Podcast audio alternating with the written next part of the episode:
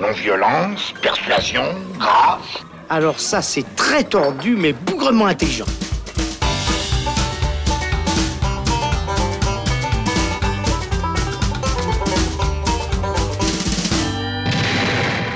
Salut, c'est Thibaut et on se retrouve dans le saloon pour faire le bilan des premières sorties de 2024. Euh, On s'était retrouvé en début d'année pour faire le bilan de l'année 2023, mais voilà que on se retrouve pour euh, passer en revue un petit peu ce qui est sorti ce mois de janvier avec un programme déjà euh, assez riche et varié, avec du blockbuster d'action, du film fantastique, du drame historique, du film de procès ou de survie. Bref, vous l'entendrez, ça commence assez fort cette année 2024 et on va en discuter avec mon compère Alexandre Caporal. Salut. Salut Thibaut.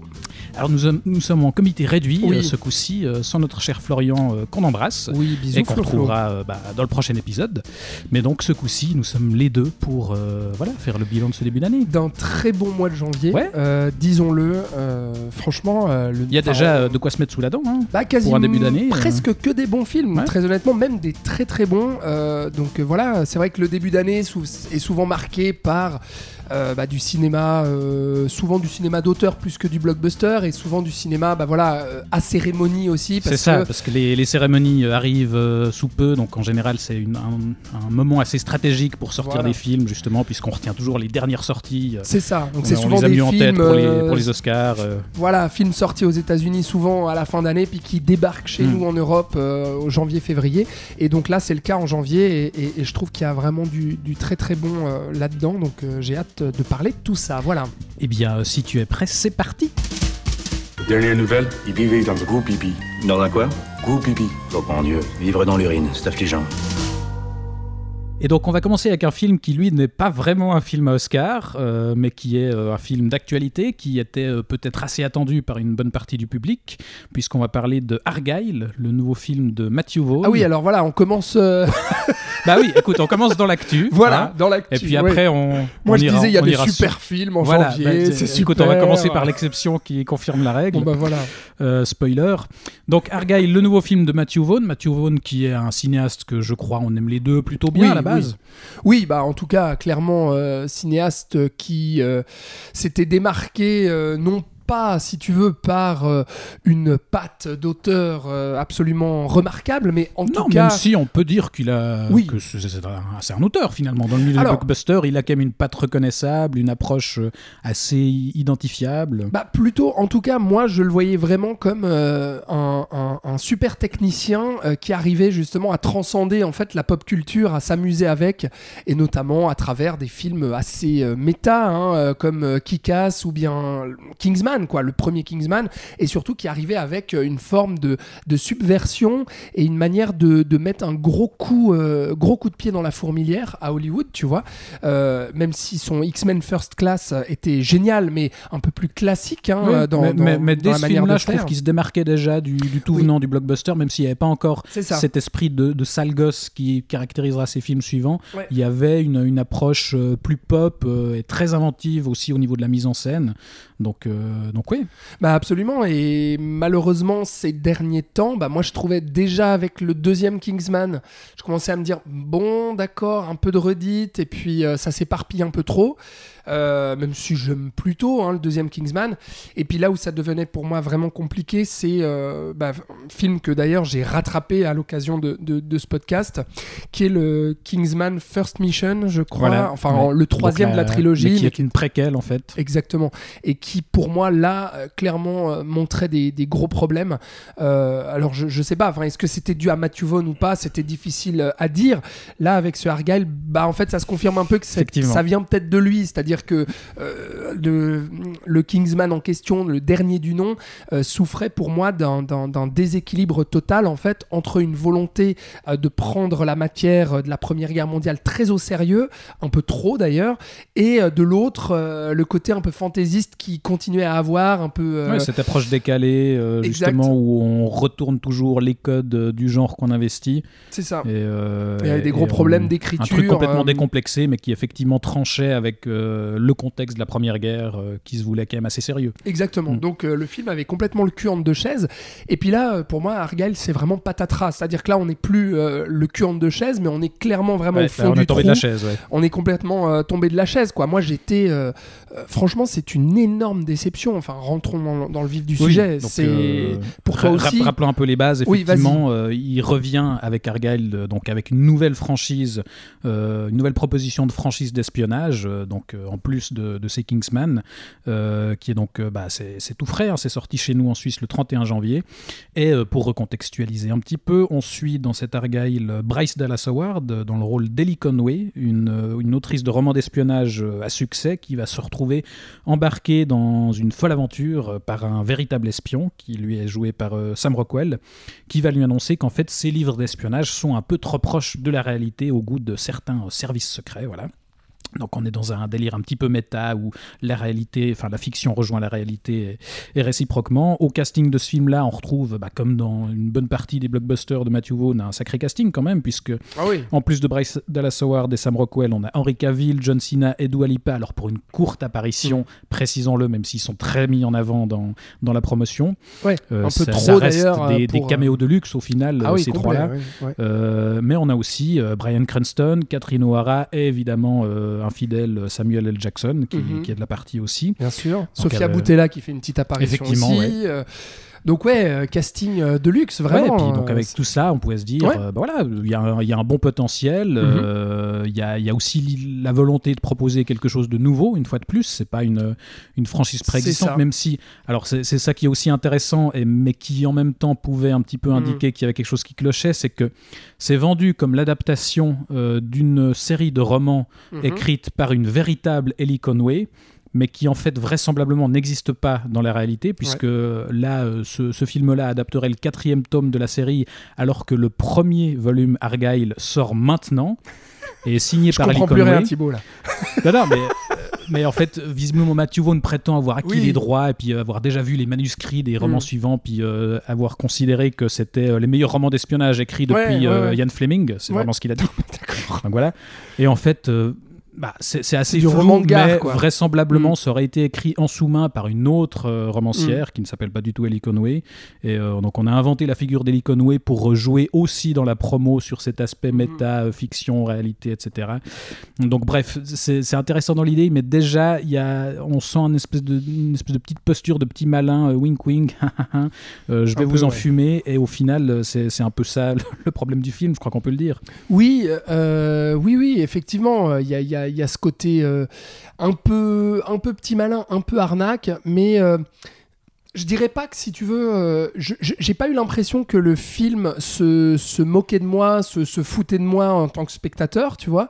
Par contre, j'avais vraiment l'impression d'un film qui ne me donnait absolument pas euh, ce que j'attendais de lui, quoi. Non, mais pas parce qu'il se moque de toi, mais je- voilà. plus parce qu'il il se croit plus malin qu'il l'est au final, j'ai l'impression. Enfin, c'est- Ouais, c'est possible. Bah, c'est vrai l'impression que, ce, ce, con- ce con- ce concept de base de dire euh, on, on va faire un truc méta avec euh, un roman dans le roman et justement on a des romans d'espionnage, de fiction qui en fait se rapprochent de la réalité, etc. C'est une fausse bonne idée et ça plombe tout le film. Bah oui, parce que en fait, euh, c'est un vrai film à tiroir. euh, c'est un film à twist euh, incessant, quoi. C'est twist sur twist sur twist. Et puis le film, malheureusement, repose uniquement là-dessus. Et surtout, les amène de, manière bah, pas très fine du tout, quoi. C'est-à-dire qu'on voit venir les trucs à des années-lumière. Et même des fois, certains tweets, quand ils arrivent, on se dit non, mais. Alors, c'est là où intervient un peu ce côté foutage de gueule. C'est qu'il y a vraiment des twists où tu te dis non, mais c'est improbable. Enfin, je veux dire, faut, ah, faut arrêter les conneries euh, deux secondes, quoi. Là, je, ne crois plus à ton histoire. Et donc, dès le moment qu'on adhère plus, si tu veux, euh, bah, assez rapidement, moi, je trouve, j'ai eu assez de mal tout de suite à, adhérer finalement au twist que le film euh, nous faisait. Et donc, partant de là, bah, on se dit, bon, bah, ok, enfin, va- vas-y, film, de toute façon, tu vas, tu vas n'importe où. Moi, là où je suis vraiment déçu, c'est que d'un côté, je pouvais me dire, ah, tiens, un film d'espionnage euh, avec Matthew Vaughn, bah, on, le connaît sur Kingsman, voilà. De l'autre côté, je me disais, bon, encore un film d'espionnage pour Matthew Vaughn. Enfin, tu vois, c'est pour ça que j'avais un peu des attentes mi-figue, mi-raisin comme ça. Et au final, en fait, pour moi, le gros problème, c'est que ce côté euh, explosif, inventif, subversif de Matthew Vaughn n'est plus là du tout. C'est un film d'une mollesse sans nom, vraiment, hein, que ce soit en termes de mise en scène, mais surtout en termes de narration, c'est-à-dire que chaque scène est étirée au maximum. Je me disais, mais mais tout est, tout est trop long. Et notamment dans l'humour aussi, parce qu'il y a ce côté un peu méta, on va amener euh, euh, cet humour un peu second degré. Euh, j'ai l'impression que c'est vraiment ce truc euh, un peu à la mode à Hollywood, tu vois, de haha, un, un film d'espionnage un peu méta, euh, wink wink, euh, comme tu dis Thibaut. Euh, mais que j'ai vu du coup euh, 36 millions de fois euh, et notamment sur les, sur les plateformes. J'avais vraiment l'impression de voir un mauvais film Netflix. Ouais, ouais, moi, ça m'a rappelé pour le coup, quoi. malheureusement, le film des frères Rousseau avec euh, Ouais, que je n'ai pas vu. Ryan Gosling, euh, Greyman, je crois que c'était.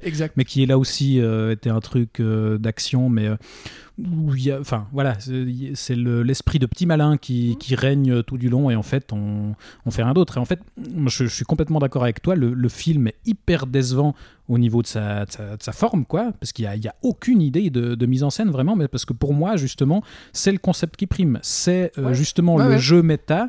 Et en fait, euh, j'ai l'impression que Matthew Vaughn se, se concentre avant tout sur, euh, sur cet aspect-là, sur euh, ce jeu avec la fiction et tout ça, et qu'en fait, euh, du coup, il n'y a plus aucune idée de, de cinéma. Et en fait, ça plombe tout le film, y compris dans les quelques fois où il essaye d'en faire quelque chose visuellement. Justement, par exemple, il y a toute une scène au début où euh, bah, justement la rencontre avec euh, Sam Rockwell, où on découvre tout d'un coup, euh, c'est ce qu'on voit dans la bonne annonce, ils se rencontrent dans le train, puis elle croit que c'est un type lambda qui s'assied en face d'elle, et puis elle va découvrir que c'est un espion en fait qui la sauve d'une- tentative d'assassinat.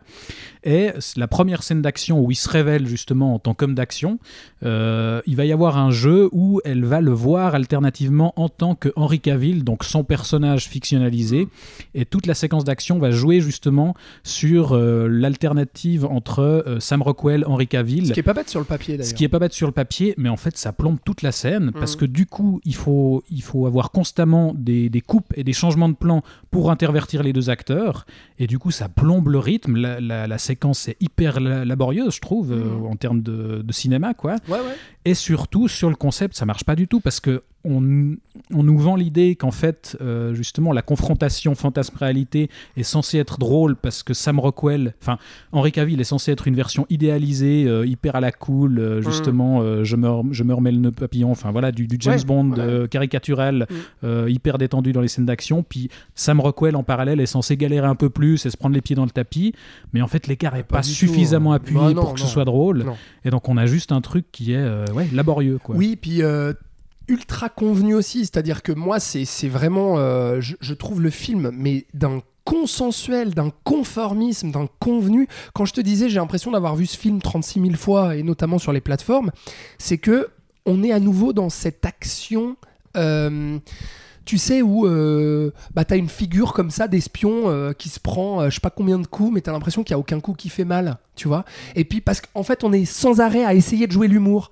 Ça m'a fait vraiment penser d'ailleurs je, te- je te l'ai dit cette scène du train j'avais l'impression de revoir le bullet train de, de David Ah Leitch tu vois. C'est du David Leitch en fait sur Mhm. le papier cette scène. C'est-à-dire qu'il y y a vraiment ce côté euh, on va essayer de jouer un peu avec, euh, le, avec le décor du train et puis il y a plein de méchants qui vont débarquer et puis euh, notre espion eh ben, il va les buter un à un et puis ils vont tous débarquer puis en fait il y a rien qui fait mal il y a rien qui est inquiétant on est, on est là à faire ah c'est rigolo Ouais, mais c'est parce que c'est la posture désinvolte qui, qui prend le dessus là et il y en a ras le cul en fait de On ça rigole, même, Ouais. euh, même le héros rigole. Et du euh, coup, tout est facile. Il n'y a et- plus d'implication Mm. du spectateur. Et pour moi, le film, c'est ça tout le long, vraiment. Et, et, et puis même dans le déroulé, euh, alors voilà, on sent qu'il y a cette volonté d'enchaîner les twists, mais je veux dire, euh, la dramaturgie, euh, la caractérisation des personnages, enfin, tout est vraiment d'une paresse hallucinante. On se faisait chier, quoi. Le film, il dure 2h20, Ouais. mais on s'emmerdait. Mm. C'était interminable. Je regardais ma montre tout- toutes, les, toutes les 10 minutes, quoi. J'étais là, mais... mais Qu'est-ce que c'est que ce film? Qu'est-ce que tu veux nous raconter? Où est-ce que tu veux nous emmener? Et puis, qu'est-ce que tu as à... Qu'est-ce que tu as à nous dire? Parce que vraiment, euh, je- je- c'est ultra bateau, quoi. Ouais, mais parce que comme tu le dis, en fait, il y a un gros problème de dramaturgie. Parce que je- avant ça, euh, Matthew Vaughn, c'était quelqu'un qui arrivait justement à contrebalancer euh, un aspect euh, pop, fun, décomplexé, avec une vraie dramaturgie. Enfin, il suffit Ah de repenser à son premier Kingsman, euh, Mhm. comme tu le disais. Alors, on, a, on, a- on en a beaucoup parlé de cette scène de l'église où. Comment il s'appelle Colin euh, Firth. Colin Firth, merci. Mhm. euh, massacre euh, des droitards, Oui. voilà, en, en plan séquence sur, sur Freebird. Ouais. Mais, mais la scène était marquante. Pourquoi? Parce qu'elle était ultra fun, ultra inventive oui. au niveau formel, mais en même temps hyper dérangeante parce qu'on avait un héros, euh, alors oui, qui massacrait des, des gens Mm. à tour de bras, puis c'était Mm. fun, mais en même temps il massacrait des gens à tour de bras, et puis tu avais un petit décalage, et la scène se terminait quand même par un événement dramatique. Exact, oui. Et il arrivait justement à contrebalancer Mm. euh, cet esprit, ouais, fun, décomplexé, on s'amuse, puis en même temps on te ramène tout d'un coup assez brutalement Ouais. euh, à la réalité, quoi. Et là, il n'y a plus ça. il y avait ce côté poil à gratter quoi C'est ça. vois vraiment euh, un peu puis déstabilisant quoi justement dans sa manière de jouer avec les tons et là voilà tout est plat euh, et même si euh, faut quand même le souligner c'est que à la fin il y a deux Ouais, séquences ça se réveille un petit peu dans la deuxième moitié. il y a une séquence chorégraphiée euh, qui rappelle un peu euh, Mr. and Mrs. Smith, tu vois, dans l'idée avec Rockwell et Bryce Dallas Howard Oui. qui vont flinguer Alors les surtout, gens. il euh, refait exactement le même genre de scène d'action qu'il a fait Oui. dans du Kick-Ass, dans du Kingsman Bien aussi. sûr, Enfin, le, final du premier Kingsman, Mm. c'est exactement ce qu'il refait là avec des fumigènes. Et, voilà. Et c'est pour ça que tu dis, bon, ok, c'est sympa, c'est chorégraphié, euh, mais en fait, on a déjà tellement lâché le film euh, depuis euh, plus d'une heure et demie que du coup, la scène n'a aucun impact. Et puis, il y a une bonne idée où là, je retrouvais un peu Matthew Vaughn avec, avec euh, bah, voilà, une scène de, de patinage dans du pétrole. dans du pétrole, on va pas en dire plus. Non, mais, mais, celle-ci, elle est bien, effectivement.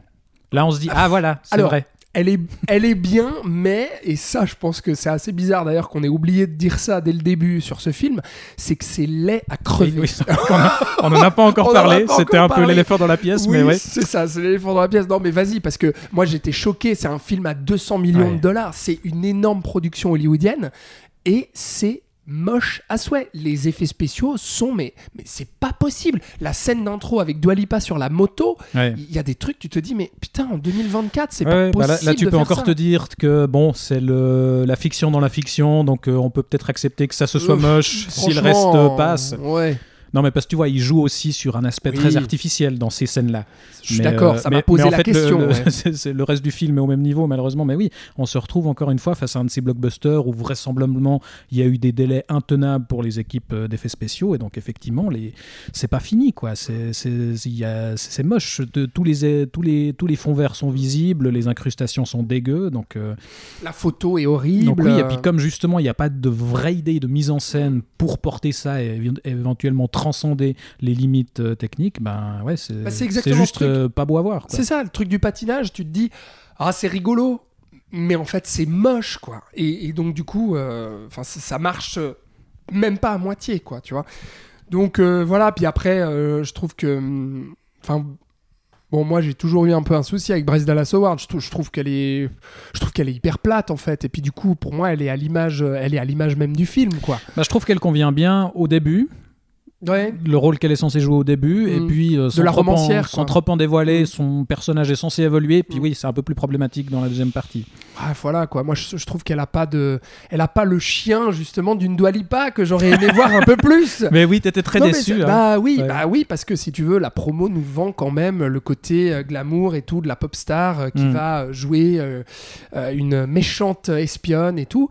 Et puis en fait, il y a rien de plus que ce qu'on voit dans la bande-annonce. Henri Cavill pareil. Et puis du coup, bah tout ça, euh, voilà, moi c'est très ultra déceptif. Et puis euh, euh, moi je suis vraiment pour, pour conclure peut-être sur ce film là très très très déçu de, de, de, de là où va euh, la carrière de Matthew Vaughn. Et pour moi c'est clairement un flop 2024 direct quoi. Enfin, Ouais. parce que je peux Non, pas dire que j'avais d'énormes attentes mais en tout cas c'est un cinéaste que j'ai suivi Mm. depuis euh, pratiquement ses débuts. Et là où je me dis mais là c'est plus possible. Qu'est-ce qu'il fait quoi? Il est où? Bah, en fait, vraisemblablement, ils s'enferment dans une logique de, de franchise, dans son sens le plus mercantile et le moins intéressant du terme, parce Ouais. que, je l'ai dit, ce, ce premier film, Argyle, c'est censé être le premier d'une nouvelle franchise. oh quelle horreur Mais ce qui est encore plus inquiétant, c'est que Matthew Vaughn a annoncé que, et, et c'est annoncé dans une scène post-générique d'ailleurs, que cette franchise Argyle, en fait, est dans un univers partagé avec Kingsman, Ouais. oh et univers partagé euh, qui sera rejoint par une troisième franchise encore inconnue, mais qui, qui nous annonce déjà, et il espère faire culminer ça dans un crossover géant tout à la fin. super Donc en gros, voilà, c'est je fais mon propre Marvel et euh, je m'enferme là-dedans, quoi. Ouais, bah ouais, ouais, oui, c'est vrai, t'as raison, c'était d'aut- d'autant plus triste en fait. Là, Ouais. que pour moi, c'était vraiment le clou sur le cercueil, quoi, Mm. tu vois, c'est. Donc. Et quand euh, tu l'entends dire qu'il se réjouit de Deadpool 3 parce que ça va révolutionner euh, Ouais. l'univers Marvel, euh, voilà, machin, il s'est. Ouais, je pense que le Vaughn triste, euh, des quoi. débuts est un peu mort et enterré. un peu mort et enterré. Mm. Bon, bah écoute. En tout cas, euh, le film se fait dégommer par la critique. Ouais, alors ça, il y en Euh, a assez vraiment pour le, dégommé, pour hein. ouais. Et puis, euh, et puis euh, je crois que ça marche pas.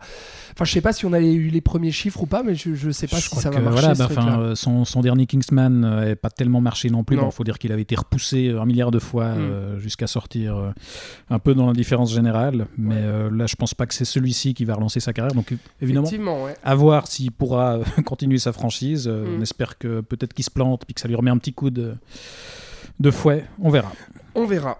Bref, on va s'arrêter là pour euh, Argyle euh, et l'actu. On va revenir un petit peu en arrière, mais on va rester euh, un peu dans les faux semblants et, et voilà le jeu entre la fiction et la réalité. Oula, Alors, ça y est. dans un tout autre genre quand même, puisqu'on va enchaîner sur May December. T'as quand même essayé de regrouper par thématique un peu. Ouais, j'essaye des fois, c'est pas toujours facile, mais je fais ce que je peux. Bravo, Donc là, Thibaut. on quitte le film d'action. On va parler du dernier film de Todd Haynes euh, qui est passé en compétition à Cannes et qui a eu droit à une sortie réduite aux États-Unis en novembre avant une diffusion sur Netflix, le Netflix, américain, début décembre. Et chez nous, en Suisse, il est sorti finalement au cinéma le 24 janvier.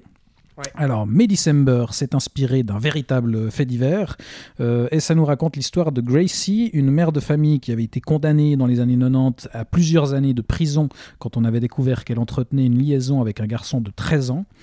Et euh, bah, 20 ans plus tard, ces deux-là se sont euh, finalement mariés. Ils ont eu trois enfants, malgré le scandale et la différence d'âge. Et leurs deux derniers enfants s'apprêtent à quitter le nid familial pour euh, partir euh, aux études. Et c'est à ce moment-là qu'on va suivre l'arrivée d'Elizabeth, une actrice qui doit incarner Gracie dans un film inspiré de leur histoire et qui vient justement observer le couple dans leur intimité pour préparer son rôle. Donc voilà un pitch assez intrigant, tout ça Ouais, ouais. porté par euh, un sacré casting, puisqu'on a Nathalie Portman, Julianne Moore dans les deux rôles principaux, avec elle euh, l'excellent euh, Charles Melton qui joue donc euh, ce jeune garçon. Euh, je suis attaqué par le chien d'Alexandre. qui est en train de me les notes. Non, non, mais ça va aller. Viens ici. Elle voulait, elle voulait euh, déjà lire ce que Ah. ce que j'allais raconter à l'avance. Ah, ma chienne est terrible. Bref, euh, sacré casting euh, et pitch plutôt intéressant pour un, pour un résultat quand même un peu plus convaincant que Argyle, je crois, Alex. Ah oui, oui, non, mais absolument. Il faut dire que j'étais un petit peu sceptique parce que le, le film a été reçu assez tièdement à Cannes, il faut dire. Je crois que le film a as- pas mal divisé la critique. Puis moi, Todd Haynes, c'est pas spécialement un cinéaste qui m'emballe plus que ça. J'ai pas vu ses débuts, mais en tout cas, que ce soit euh, Carol, euh, Wonderstruck ou euh, Dark Waters, sont des films que, qui me font un peu ni chaud ni froid, pour être honnête. Ici, j'aime davantage. Je ne vais pas dire que je suis totalement emballé, parce que ça reste, ça reste un cinéma, je pense, qui, qui, qui a du mal à me faire décoller. Euh, ce que je veux dire par là, et puis comme ça, voilà, je pose les limites directes, et puis après, j'y vais sur le positif. Mais je- voilà, c'est typiquement ce, ce, ce cinéma un peu... euh, comment dire, euh, typiquement américain des villes, un peu new-yorkais dans l'idée, tu vois, assez. Euh, qui, qui fait quelque chose d'assez sage, propre, euh, bien, bien lissé, et puis euh, en gros. Qui, qui, qui, qui lève le petit doigt quand il boit le thé, quoi. tu je trou- sais pas tu comment trouves que là c'est sage, propre et bien lissé Bah, disons que si tu veux, dans ce côté un peu thriller euh, malsain, avec euh, le jeu du double, euh, du mimétisme, le, sujet aussi de, assez grave de la pédophilie ou autre, bah, je peux pas. Et puis, il y y a ce côté un peu mystique aussi qui intervient par moment. Bah, je peux pas m'empêcher de me dire un David Lynch, un Cronenberg, un Verhoeven, bah, tu vois, ça aurait, été, ça aurait été quand même un peu plus dérangeant, un peu plus cinglant, un peu plus, un peu plus âpre, quoi, tu vois. Et euh, pour moi, Todd Haynes reste un cinéaste euh, assez. euh, Ouais, assez, assez sobre, quoi. Voilà, dans l'idée. Enfin, je, je- Mhm. je- j'ai un peu de mal à, à exprimer ça, mais pour autant, moi, ça m'a vraiment plu, hein, contrairement à ce, que, à ce que je viens de dire là. Ça m'a plutôt plu pour la raison suivante, c'est que je trouve qu'il arrive à jouer sur deux tableaux différents. C'est-à-dire qu'à la fois, il joue vraiment sur le thriller euh, avec beaucoup de mystère euh, et, une intrigue, je trouve, assez captivante déjà. Euh, c'est aussi ouais, intéressant, je trouve, la manière dont il nous révèle par petits morceaux en fait euh, le passé de, de cette femme et de son très jeune euh, mari. Exact. Euh, parce que voilà, on va pas euh, nous, nous expliquer ça par un carton d'ouverture ou je sais pas quoi. Enfin, on voit au début Nathalie Portman qui lit des extraits de journaux, justement People, où on explique cette affaire, mais c'est très bref, donc faut bien saisir le truc. Ouais. Et ensuite, elle va rencontrer petit à petit des gens qui vont nous expliquer cette histoire. Mais voilà, ouais, il y a effectivement un truc un peu à mystère, quoi. Absolument. C'est une révélation progressive. Et je trouve que ça marche vraiment hyper bien. Et, euh, et l'autre chose, c'est qu'il joue avec dérision euh, pour, comment dire, il est vraiment sur la ligne fine avec une sorte de parodie de soap opéra des 90s, tu vois, pour Ouais. coller aussi à l'époque. euh, Ah ouais, il y a un aspect très artificiel dans la mise en scène. exactement. Il euh, réutilise le, le thème musical, je crois que c'est Michel Legrand Absolument. à la base, je sais plus pour quel film il a composé ça. euh, je l'ai su, mais là, j'ai bah, Aujourd'hui, on connaît surtout par chez nous parce que c'est le, le thème musical de Faites entrer l'accusé. donc, Absolument. euh, ce, qui, ce qui a une, saveur particulière, justement, vu, vu ce que Ouais. raconte le film. Ouais, bah absolument, absolument. Et, et- et je trouve que là-dessus, tu vois, euh, il s'amuse un peu de ces codes-là, et donc du coup, il va détourner ces codes. euh, et, et je trouve du coup que le film en devient aussi d'autant plus euh, ludique, au-delà de cette enquête et tout. Il y a, il y, a, il y a quelque chose de ludique en termes de cinéma pur. Parce Bah, il y a- ça. Mm. il y a un vrai décalage. Enfin, il, il assume justement un, un truc à la limite de la parodie. Ouais. euh, donc c'est pas juste ouais, un, un thriller un peu dérangeant sur, sur un fait divers euh, croustillant. Quoi. Exactement. Et pour autant, il prend aussi euh, vraiment son sujet euh, à bras le corps, quoi. C'est-à-dire que, euh, enfin, ce, ce, ma chienne qui continue à s'amuser avec des trucs qui n'arrivent pas à se poser. Donc oui, il, prend aussi son sujet à bras le corps, qui n'est pas facile, qui traite bah, clairement de pédophilie, mais du coup un peu à revers, parce qu'on a plutôt l'habitude de voir traiter des affaires de pédophilie entre un homme très âgé et des filles euh, mineures. Dernièrement, on a parlé du consentement, par exemple. Euh, et là, bah, c'est là où c'est d'autant plus troublant parce que bah, c'est une femme qui avait la trentaine passée et puis euh, bah, qui, euh, qui euh, aurait eu une aventure, enfin qui a eu une aventure avec un, un jeune de 13 ans, avec qui elle est en, en plus mariée Voilà. aujourd'hui. Et, et- et affaire bah, qui a été jugée, elle a été condamnée. Elle mais elle a fait de la prison. On, on les retrouve, ils sont mariés, ils ont fondé une famille et ils sont heureux. Exact. Enfin, c'est ça qui est aussi assez dérangeant, c'est qu'on débarque dans ce truc et on nous montre pas un truc où Mm. c'est directement condamné, c'est terrible cette relation, mais voilà, on débarque dans une, une famille très heureuse. euh, Voilà. Elle a purgé sa peine de voilà. prison et, et, puis là aujourd'hui elle du va tout bien. en question cet aspect-là. Exactement. Et puis bah, Nathalie Portman va arriver justement euh, comme euh, bah, le poil à gratter dans l'histoire et puis euh, va casser le, le joli château de, de cartes et puis va remuer un peu la merde quoi. C'est-à-dire à la fois et puis c'est c'est ce qui va être comment dire, c'est ce qui va perturber Julianne Moore et qui va faire que on va aussi à un moment donné euh, euh, être inquiété par l'attitude de Julianne Moore. On va se dire jusqu'où est-ce qu'elle est prête à aller, à Ouais. manipuler Puis à quel point elle a elle-même conscience du truc ou euh, elle a aussi des œillères euh, de son côté, quoi. Exactement. Et donc ça, c'est- assez intéressant. Il y a un jeu un peu malsain euh, de, de dupe aussi, euh, de, de tromperie qui se joue un peu entre les deux femmes, euh, qui sont excellentes d'ailleurs, les deux actrices. Ouais, et, et- et je trouve dingue parce que les- deux, elles ont des rôles très ambigus et, et très casse-gueule aussi, Ouais. surtout Julianne Moore qui en plus a un espèce, un espèce de cheveu sur la langue. Et c'est Oui, des, performances qui, qui frisent la caricature. Ah, là Et aussi. on, on est à la limite du ridicule, mais voilà. Puis, mais mais c'est c'est intéressant parce que du coup, ce personnage, on sait jamais si en fait elle est, elle est profondément débile. euh, ou alors euh, elle est au contraire très intelligente et elle sait parfaitement ce qu'elle fait. Absolument. Et donc cette, cette partie-là m'intéresse beaucoup. Mais moi, ce qui vraiment m'intéresse d'autant plus et ce qui m'a vraiment touché dans le film, euh, bah, c'est euh, quand je disais que Nathalie Portman vient remuer la merde du côté de Julianne Moore, certes, mais surtout du côté du personnage de Charles Melton. Et pour moi, c'est vraiment la révélation de ce film. Lui, je le trouve excellent, euh, je le trouve bouleversant et j'adore vraiment son, son, son personnage parce qu'il y a ce côté victime qui s'ignore. C'est-à-dire que lui, il était dans une abnégation totale. Et puis à un moment donné, bah, il- ça le remet complètement en question. Ah oui, en fait, est-ce que euh, je, je- je vis justement Est-ce que comme pas été abusé? Est-ce que ouais. Exactement, depuis tout ce temps. Et il y a une sorte de, de parcours, enfin le chemin en fait du personnage euh, pour euh, s'émanciper ou pas euh, est vraiment, vraiment très touchant, je trouve.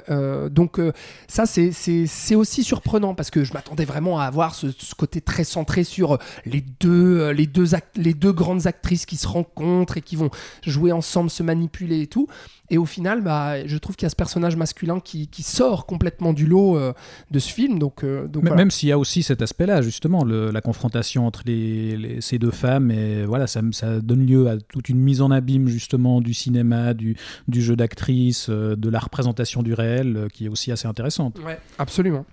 Donc non, bah, Donc finalement au- au convaincu final, par ce bah oui, tout à fait, tout à fait convaincu. Après voilà, j'ai cette petite limite comme j'ai dit, c'est que je, je ne m'extasie pas non plus euh, du film parce qu'il me manque quand même un voilà une forme d'âpreté Ouais. et le, le côté malsain encore un peu plus poussé quoi. Je, je trouve un peu ça. Je- Ok. Enfin voilà, je m'attendais Ouais, à ce que ça déborde un peu plus des des, des traits quoi. Ouais. Voilà. Non, alors moi, au contraire, je m'attendais pas à ce qu'il aille à ce point-là dans, dans ce ton euh, ambivalent, quoi. Je m'attendais Mm. pas à rire autant, parce qu'on Oui. rit. Oui. C'est souvent du rire un peu assez grinçant, quoi. Mais ça reste un film très drôle et en même temps, du coup, très malaisant. Et ouais, je, peux- je trouve qu'il pousse quand même assez loin ce- cette démarche-là. Encore Donc, plus euh, séduit que moi alors. Mais oui, Eh encore ben plus voilà. séduit, ouais. Non, mais très bon film de ce, de ce début d'année, quoi. Enfin, nous, on fait partie des, des défenseurs de ce film. Tout à fait. Mais il y en a beaucoup qui lui cassent du sucre sur le dos. Voilà. Eh bien, écoutez, euh, un, un premier bon film dans cette sélection. Oui. On va voir si euh, le deuxième rentre aussi, euh, le troisième, pardon, dans- rentre dans cette catégorie, puisqu'on va enchaîner sur Poor Things, Pauvre créature, nouveau film de Yorgos Lantimos, réalisateur grec qui retrouve Emma Stone après La Favorite pour euh, une adaptation d'un roman d'Alasdair Gray euh, qui propose une sorte de relecture de Frankenstein puisqu'on va suivre l'histoire de Bella Baxter qui est euh, à l'origine une femme enceinte qui s'est jetée d'un pont et dont le corps a été récupéré par un scientifique un petit peu déviant qui l'a ressuscité euh, tout simplement en lui greffant le cerveau de son bébé à naître euh, bah, dans son corps de femme adulte quoi. Tout simplement. Tout simplement, c'est comme ça que ça se fait. Et donc on a l'esprit d'un enfant euh, dans le corps d'une femme euh, et qui va partir découvrir le monde et se découvrir surtout dans tous les sens du terme, n'est-ce pas? Euh, Le film est sorti le 17 janvier en Suisse. Avant ça, il était passé par la Mostra de Venise où il a quand même gagné le Lion d'Or, rien que ça. Et bah, il a déjà re- reçu une flopée de nominations pour les prochains Oscars, notamment pour Emma Stone qui produit aussi le film ce coup-ci et qui partage l'affiche avec d'autres grands noms, Willem Dafoe et Mark Ruffalo notamment. Je crois que Ruffalo aussi est nommé pour, euh, Euh, pour le meilleur, second rôle masculin, non? Peut-être. Oui, tu, tu me mets le doute maintenant, Ouais, mais je crois, ouais. Donc bref, le film euh, a déjà un plutôt bon accueil Ah oui, critique, oui, il est très bien parti. Mm. Alors, ça va être intéressant d'en discuter puisque toi, je crois que tu détestes Lantimos globalement. Moi, je l'ai découvert avec ce film-là, Voilà. donc j'avais aucun a priori, si ce n'est de la réputation que, que tu m'en faisais. Non, alors écoute, moi, je, je n'ai pas vu tous ces films, mais euh, j'ai vu les principaux, c'est-à-dire euh, euh, Canine, donc film grec, et puis ensuite son, son, arrivée à Hollywood avec The Lobster, Mise à mort du cerf sacré, La Favorite. Et ça fait partie de ces cinéastes qui m'agacent dans le sens où je les trouve très démonstratifs dans leurs effets de, de mise en scène, très criards, très grossiers et surtout euh, usant, euh, à mon sens, euh, pas dans tous les films, mais pour beaucoup, d'une forme de vulgarité assez puérile. Un cinéaste et- provoque. et voilà, provoque. J'a- J'allais, j'allais dire exactement ce terme. Le côté, tu vois, ces cinéastes qui vont dans les, festi dans les grands festivals et qui vont choquer le bourgeois à coups de gros zizi euh, en plein plan et puis euh, En de grand angle. Voilà, et puis de Cuny en, en- en- en premier plan aussi. Enfin bref, je, je caricature un peu le truc, mais voilà, moi, il y, avait un truc comme ça qui me, qui me dérangeait un peu chez Lantimos, et surtout aussi dans euh, cette idée, euh, notamment euh, son approche aussi d'un côté fantastique. Et ouais, de contes déjà, qui pouvait, pouvait déjà y avoir peut-être dans certains de ses films, peut-être euh, Lobster ou Mise à mort du cerf sacré. Euh, une apparence très visible en fait de, du message qu'il veut délivrer. C'est-à-dire que j'avais l'impression dans tous ces films d'avoir compris dès le départ euh, ce qu'il voulait nous dire et puis de le voir appuyer et appuyer et asséner le truc. Et notamment dans La Favorite, je trouve que c'était un film qui tournait beaucoup en rond.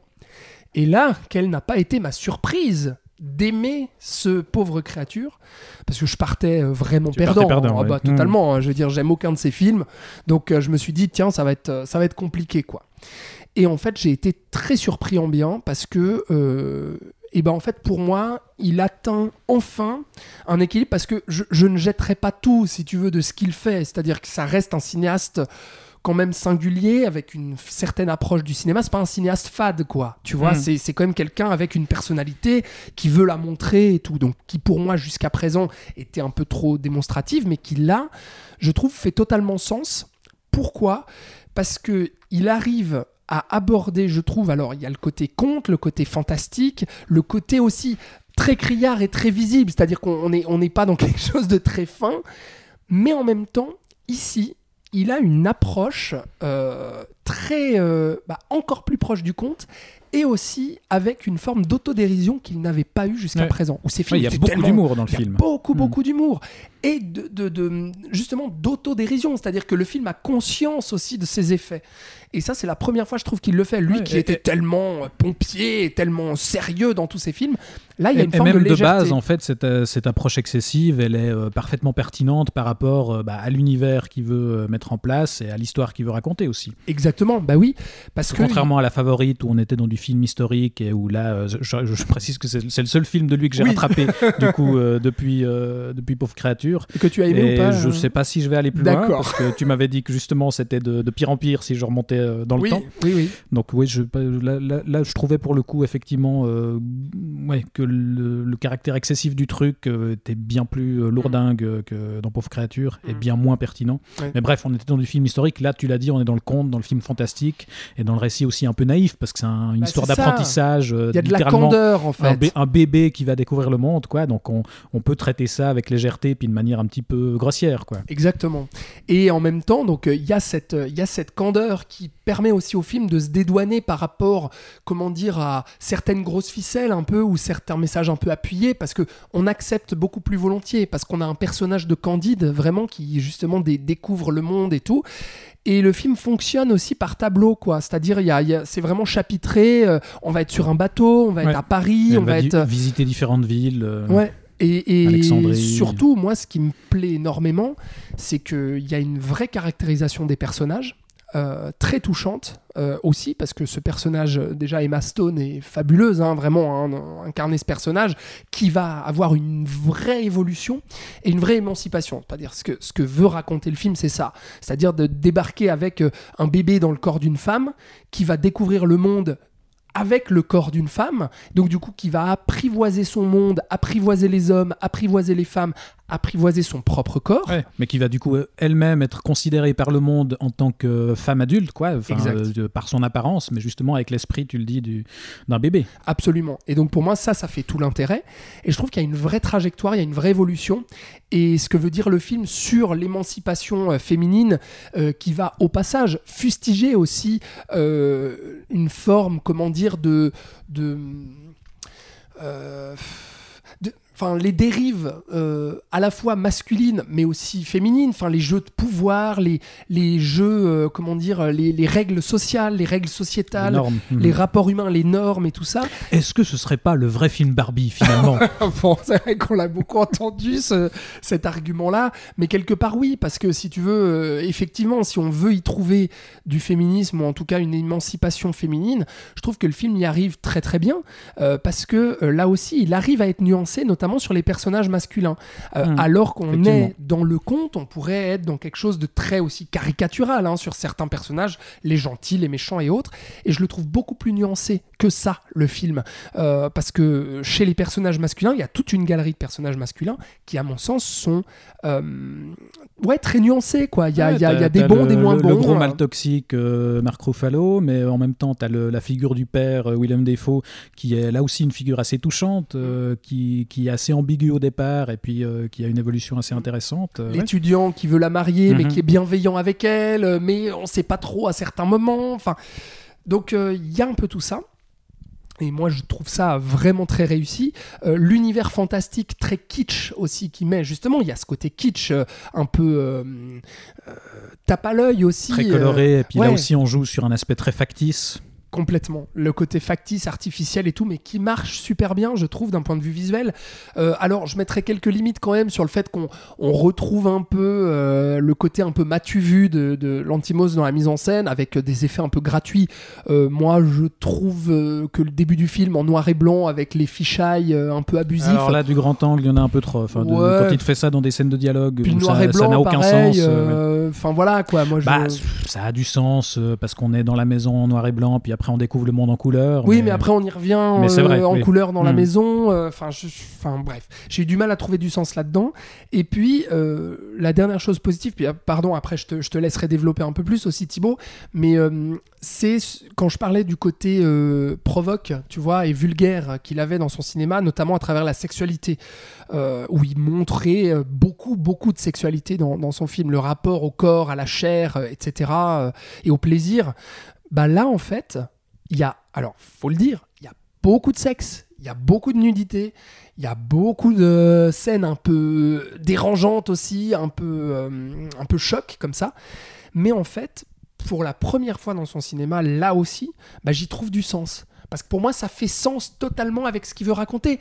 Parce que c'est un cerveau qui doit appréhender un corps nouveau, un corps étranger. Et donc, du coup, c'est normal que la découverte du monde se passe beaucoup, euh, soit beaucoup centrée sur le rapport au corps. Ouais, effectivement, ça fait partie des expérimentations que ce personnage va faire. Et il y a justement une évolution dans ces euh, nombreuses scènes de sexe. C'est que voilà, elle va euh, littéralement tester plusieurs choses, quoi. Bah, c'est ça. Et là, j'y vois Et pas de découvrir gratuité. ce qui lui plaît, ce qui lui plaît pas, là où elle veut aller, etc. Et j'y vois pas de gratuité là-dedans, Mm. contrairement à, à d'autres de ces films.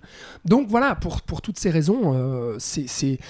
Alors, vous l'aurez compris, j'ai quand même encore quelques petites limites, tu vois, euh, quelques tics de son cinéma qui, reviennent un petit peu quand même euh, me dire Ah oui, il y a quand même des restes de ce que j'aime pas trop. Mais globalement, je trouve que c'est vraiment une franche réussite et, et je, suis, euh, je suis très su- surpris de le dire, quoi. Ouais, bah écoute, je sais pas si j'ai grand chose à raconter Oui, parce que je. Non, non, mais c'est très bien. Non, On mais, partage le même bah oui, avis, on a, en plus. on a le même avis. Moi, moi je le disais, j'ai découvert euh, l'Antimos avec ce film-là, puis du coup, j'ai été assez conquis euh, pour avoir euh, commencé à essayer de découvrir euh, ce qui précédait. La, la favorite m'encourage pas forcément à aller plus loin, mais, euh, mais ouais, comme tu le dis, là, je pense que la, la grande qualité du film, c'est que euh, cet esprit euh, ouais, excessif euh, et m'as-tu vu est, contrebalancé justement par un vrai décalage. Je pense que c'est ça qui, qui, permet de faire passer la pilule, c'est qu'il y a, y a beaucoup d'humour, il y a, y a euh, ouais, un, un vrai, euh, un vrai aspect euh, comique dans le film et, et décalé qui, qui vend parfaitement le truc. Donc, donc oui, moi, ça me, ça, ça me convainc parfaitement. Et du coup, faut espérer qu'il continue dans cette... dans cette voie-là, parce que de, de ce que je comprends de ce cinéaste, c'était peut-être pas autant appuyé euh, dans ses précédents films. Donc, euh, donc très bien. Je suis en tout cas curieux de voir la suite. Je sais pas si j'ai envie de, de continuer à découvrir ce qui précède, mais en tout cas, en tout cas la suite, ça, Bah oui, oui, c'est- ouais. prometteur.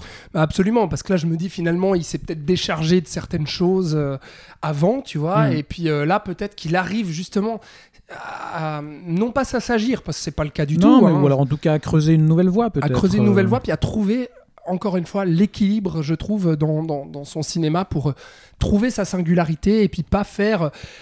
Bah voilà, le, le- le nouveau réalisateur qui veut s'affirmer par euh, sa forme, euh, par des grandes thématiques misanthropes, etc. Mais qui veut juste euh, finalement tracer un peu sa propre voie. Ouais, quoi. Et et là, peut-être que la collaboration avec Emma Stone a aussi beaucoup joué, parce que je l'ai dit, elle est productrice du film, donc Ouais. je pense qu'elle était très impliquée aussi dans, dans, voilà, dans son incarnation du personnage, puis dans la manière de, de le penser. C'est c'est pour ça que c'est aussi intéressant finalement, le, le parallèle avec Barbie, c'est qu'on a aussi cette même configuration où on a l'actrice principale qui est productrice du film, et, euh, et donc à voir s'ils collaborent à nouveau pour la suite, mais en tout cas, euh, bah là, c'était une collaboration réussie. Absolument. Très bien, bah écoutez, euh, un deuxième film euh, qu'on a plutôt envie de recommander dans cette euh, sélection, c'est très bien, et je crois que le suivant aussi, on va le recommander, même si il est gentiment plus trop visible en salle, mais on avait quand même envie de revenir dessus, puisqu'on va enchaîner. Après euh, Les pauvres créatures, on continue dans les bébêtes, puisqu'on va parler de Vermine. Ah, Oui, je fais des liens comme je peux. hein. Euh, C'est bien, c'est oui, bien. c'est très bien. Euh, Vermine, donc euh, film français, un nouveau, fi- une nouvelle, un nouvel exemple qui nous montre que le cinéma gen- de genre français est plutôt dans une bonne lancée. C'est le premier long métrage de Sébastien Vanitschek, coécrit avec Florent Bernard, ancien de Golden Moustache, qui avait participé à l'écriture des séries Bloqué et La Flamme, et qui sort aussi d'ailleurs son premier long métrage cette année. Voilà. Euh, mais qui est donc plutôt spécialisé dans la comédie de base. Mais donc là, il s'essaye à l'horreur avec, euh, avec. Euh, puisque Vermine, ça raconte euh, l'histoire de Caleb, euh, un jeune orphelin qui vit avec sa sœur dans un petit appart de banlieue. Les deux ont une relation assez tendue. Ce Caleb est aussi en froid avec son meilleur copain, donc il va se réfugier dans sa passion pour les animaux exotiques. Et un jour, il va tomber sur une araignée rare, et donc direct, il l'embarque, puisqu'il récolte tout ce qu'il peut dans les animaux rares. Euh, mais malheureusement, il ignore que cette espèce d'araignée, elle a la fâcheuse tendance à se reproduire et à augmenter drastiquement de volume. Et donc bientôt, c'est tout l'immeuble qui va être menacé d'une véritable invasion d'araignées. Donc voilà, pitch plutôt prometteur. Euh, au casting, on a notamment Théo Christine, Sophia Le Saffre, Finnegan Oldfield et Jérôme Niel, là aussi euh, issu de la comédie. Euh, ce film, il est sorti déjà fin 2023 en France, donc nous, il a fallu qu'on soit un peu patient, mais il est finalement arrivé chez nous en Suisse le 17 janvier, Parce qu'il a très bien marché en France. parce qu'il a très bien marché en France. Effectivement, c'était la bonne surprise de fin d'année, et donc, bah voilà, on a Ah, eu le plus plaisir de, de, pouvoir le 200 000 découvrir aussi. entrées, plus de 200 000 entrées en France pour un petit film Ouais. comme ça, petite prod et tout. euh, et puis premier film justement de, de, de Vanitschek. Bah oui. Donc, euh, donc euh, ça a fait que un distributeur chez nous bah, a récupéré le, le film. Je ne sais pas si ça a marché en Suisse ou pas, mais en tout cas c'est une excellente surprise. enfin surprise du coup. Plus vraiment, parce que nous, on l'a vu après qu'il y ait eu Oui. le ramdam critique et que. Mais justement, les ça a fait monter la sauce, et puis euh, voilà. ah, on ça- avait très hâte de le voir. on et... se réjouissait de le découvrir. Bon, on n'est pas déçu, Thibaut. Bah non, je crois pas. Moi, je te laisse Tu veux commencer. que je commence bah, Très bien. oui, bah oui. Non, bah écoute, moi je, je trouve, ouais, c'est vraiment le- le- l'exemple du, du- du film de genre réussi, c'est-à-dire qu'on a un concept euh, bah, très prometteur dès le départ, une invasion d'araignées dans un, dans un immeuble, et puis euh, une exécution qui marche parce que euh, bah, on prend le temps. On prend le temps de poser euh, un décor et des personnages, on nous fait comprendre leurs relations. Voilà, j'ai fait le, le pitch, on devine dès le départ qu'il y a déjà des, des enjeux dramatiques au départ avec cette, cette relation entre la frère et le sœur, entre le héros et euh, son meilleur ami. Donc Le a- frère et la sœur, pas la frère et le sœur. J'ai dit la frère et Oui, le sœur. absolument. Oui. Le frère et grave. la sœur. Oui. Euh, et euh, avec son meilleur pote aussi, il y a, y a un vrai cœur émotionnel et il y a des Mm. personnages qui existent dès le départ. On prend le temps Ça, ça avant. fait plaisir d'ailleurs, Bah oui, ça, c'est parce que ça. c'est pas souvent le cas. hein. Bah non, mais les, les meilleurs films de genre, en général, c'est ceux qui prennent le temps de poser un contexte et des personnages euh, et de les faire exister avant d'amener euh, bah, l'élément de genre, justement, l'élément fantastique ou, voilà, ou horrifique. Sans Et là, c'est le verser dans euh, le drame social Oui, français. euh, Oui, c'est ça, sans, sans que ce soit une négation genre. du genre. Ouais. On ne veut pas trop s'y mouiller, Voilà. on attend le dernier moment pour. voilà. Mais non, là, on prend le temps de poser des personnages, donc il y a... c'est important parce qu'il y a. Il y a aussi un, un- un très bon équilibre, je trouve, entre l'humour et l'émotion, parce que c'est pas non plus, effectivement, comme tu le dis, euh, drame social, euh, parce qu'on est en banlieue. Donc, euh, Oui. puis, puis justement, c'est intéressant parce que je crois que Vanitschek, en promo, euh, voulait pas trop appuyer l'aspect Mm. film de banlieue, enfin, même dans les. Même, oui, même s'il y a, il y a un vrai propos Bien là-dessus. sûr, bien hein. sûr, mais il voulait pas que non plus le film soit vendu là-dessus comme euh, un film de banlieue avec des araignées. Mm, mm. Euh, voilà, il voulait pas non plus que c- c- cette étiquette euh, marque tout le film. Non, non, il le vendait plus comme un film d'araignée Voilà, en banlieue. Le- le- le- c'est- exactement. Ouais. Mais puis on sent que l'envie de départ, c'est avant tout de, de faire un film d'horreur avec des araignées. Mm. Et puis, ben, comment le vendre, enfin, comment le faire marcher, c'est justement en créant son contexte et puis en, en équilibrant ça assez bien.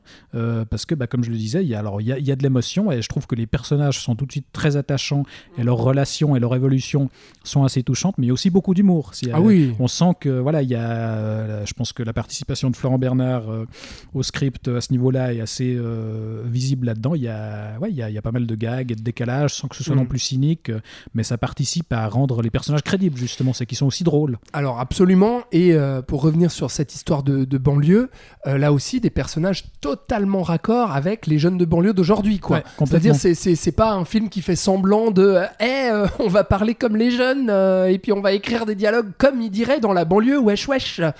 Non, c'est vraiment, j'avais vraiment l'impression de- de- d'être au cœur de, de ces grandes barres d'immeubles avec les jeunes d'aujourd'hui, des années 2020, qui parlent comme ils parlent dans le film, quoi.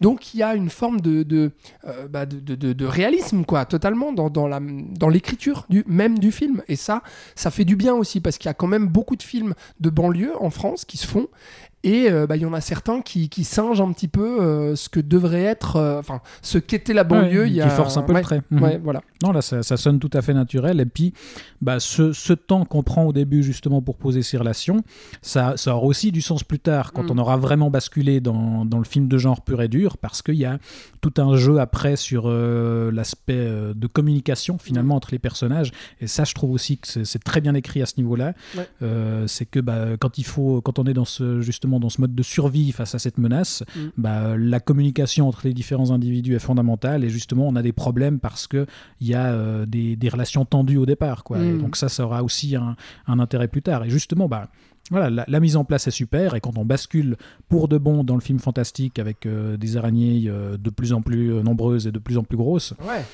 Et ben là, il assume il- aussi son concept horrifique. Il y va. Alors petit à petit, progressivement, ça commence par des petites bestioles. Et euh, alors là, voilà, moi, je suis pas spécialement arachnophobe, mais euh, mais euh, il y a quelque Moi, chose oui. qui marche. Ouais, alors, je sais. Mais mais il y a quelque chose qui marche en fait dès le départ parce que il, joue justement avec tout ce qui peut faire flipper justement dans dans les araignées Mm. qui, qui restent euh, voilà un, un monstre de cinéma assez connu finalement. Et c'est pas pour rien parce qu'il y, a- il y a quelque chose de toute façon inquiétant avec ces, ces- ces petites bêtes qui ont plein de pattes qui bougent très vite. Qui et, bouge très vite. et voilà, qui peuvent très vite disparaître du champ de vision et euh, réapparaître après. Et, et il va vraiment jouer là-dessus de façon hyper intelligente, je Ouais, trouve. complètement. Et là-dessus, euh, bah justement, c'est pour moi la grande qualité du film, c'est sa promesse tenue. Il promet de la bébête, il y a de la bébête, quoi. Et vraiment, ça va jusqu'au bout de son il y a un vrai crescendo dans Et- la ah bah façon ouais, de l'exploiter. Totalement. Donc, euh, le, le- le film euh, n'est- pas du tout déceptif sur ce plan-là, quoi. C'est c'est- ça t'offre ce que tu es venu chercher, même plus, en fait. C'est-à-dire que moi, le, ce crescendo, bah, je ne m'attendais pas à ce qu'il soit aussi, euh, enfin, qu'on vire autant dans le loin, fantastique, ouais. quoi. Tu vois Euh, C'est-à-dire qu'à un moment donné, euh, enfin, euh, le, le début du film, la, la première heure, on peut être totalement dans le réel, Ouais, si on mais veut. parce qu'il il joue justement sur la, la peur de base, qui est ce- enfin, il joue sur l'invisible en fait. Mm, mm. Cette idée que c'est des petites bêtes qui peuvent se cacher très facilement et qui du coup peuvent être partout. Ouais. Et du coup, il, il joue sur la paranoïa au départ. Bien sûr. Et- Où elles sont dans la pièce. Mm. Il y a notamment une des premières scènes marquantes qui se passe dans une salle de bain où euh, bah, là, elles Ah vont ouais. commencer à apparaître, à disparaître. Putain. On sait pas où elles sont. Est-ce qu'on peut sortir ça. de la pièce? Qui est hyper tendu et là justement ça pourrait rester à ce niveau-là quoi. Mais non, il va aller plus loin. il va encore plus loin et il va franchement dans le fantastique avec euh, bah, des bébêtes qui n'existeraient pas, quoi, tu vois. Euh, donc non, très bien, quoi, très bien pour ça. Puis euh, euh, aussi dans la mise en scène, enfin, je trouve que- qu'il y, a- qu'il y a des effets, notamment dans cet immense couloir avec toutes les araignées et tout dans le final, où je trouve qu'il ose faire des, hum, comment dire, expérimenter des choses avec sa caméra, la faire tournoyer. Ouais, ce, ce travelling qui nous révèle le couloir avec la, la caméra qui tourne sur son axe, Euh, ce plan est Ce excellent. plan ouais. est excellent, euh, donc euh, voilà. Et puis donc donc je trouve aussi que là-dessus, je me suis dit ah ouais, un mec qui c'est son premier film et tout, mais il essaie des choses quoi. Et puis il se contente pas de, enfin il aurait pu, tu vois, se dire bon les gars, on va se contenter d'une caméra portée dans des immeubles, des gros plans sur les visages et puis les gros plans sur les bébêtes et puis c'est tout, tu vois. Et non non, c'est un gars qui, qui essaie de travailler l'espace et le décor.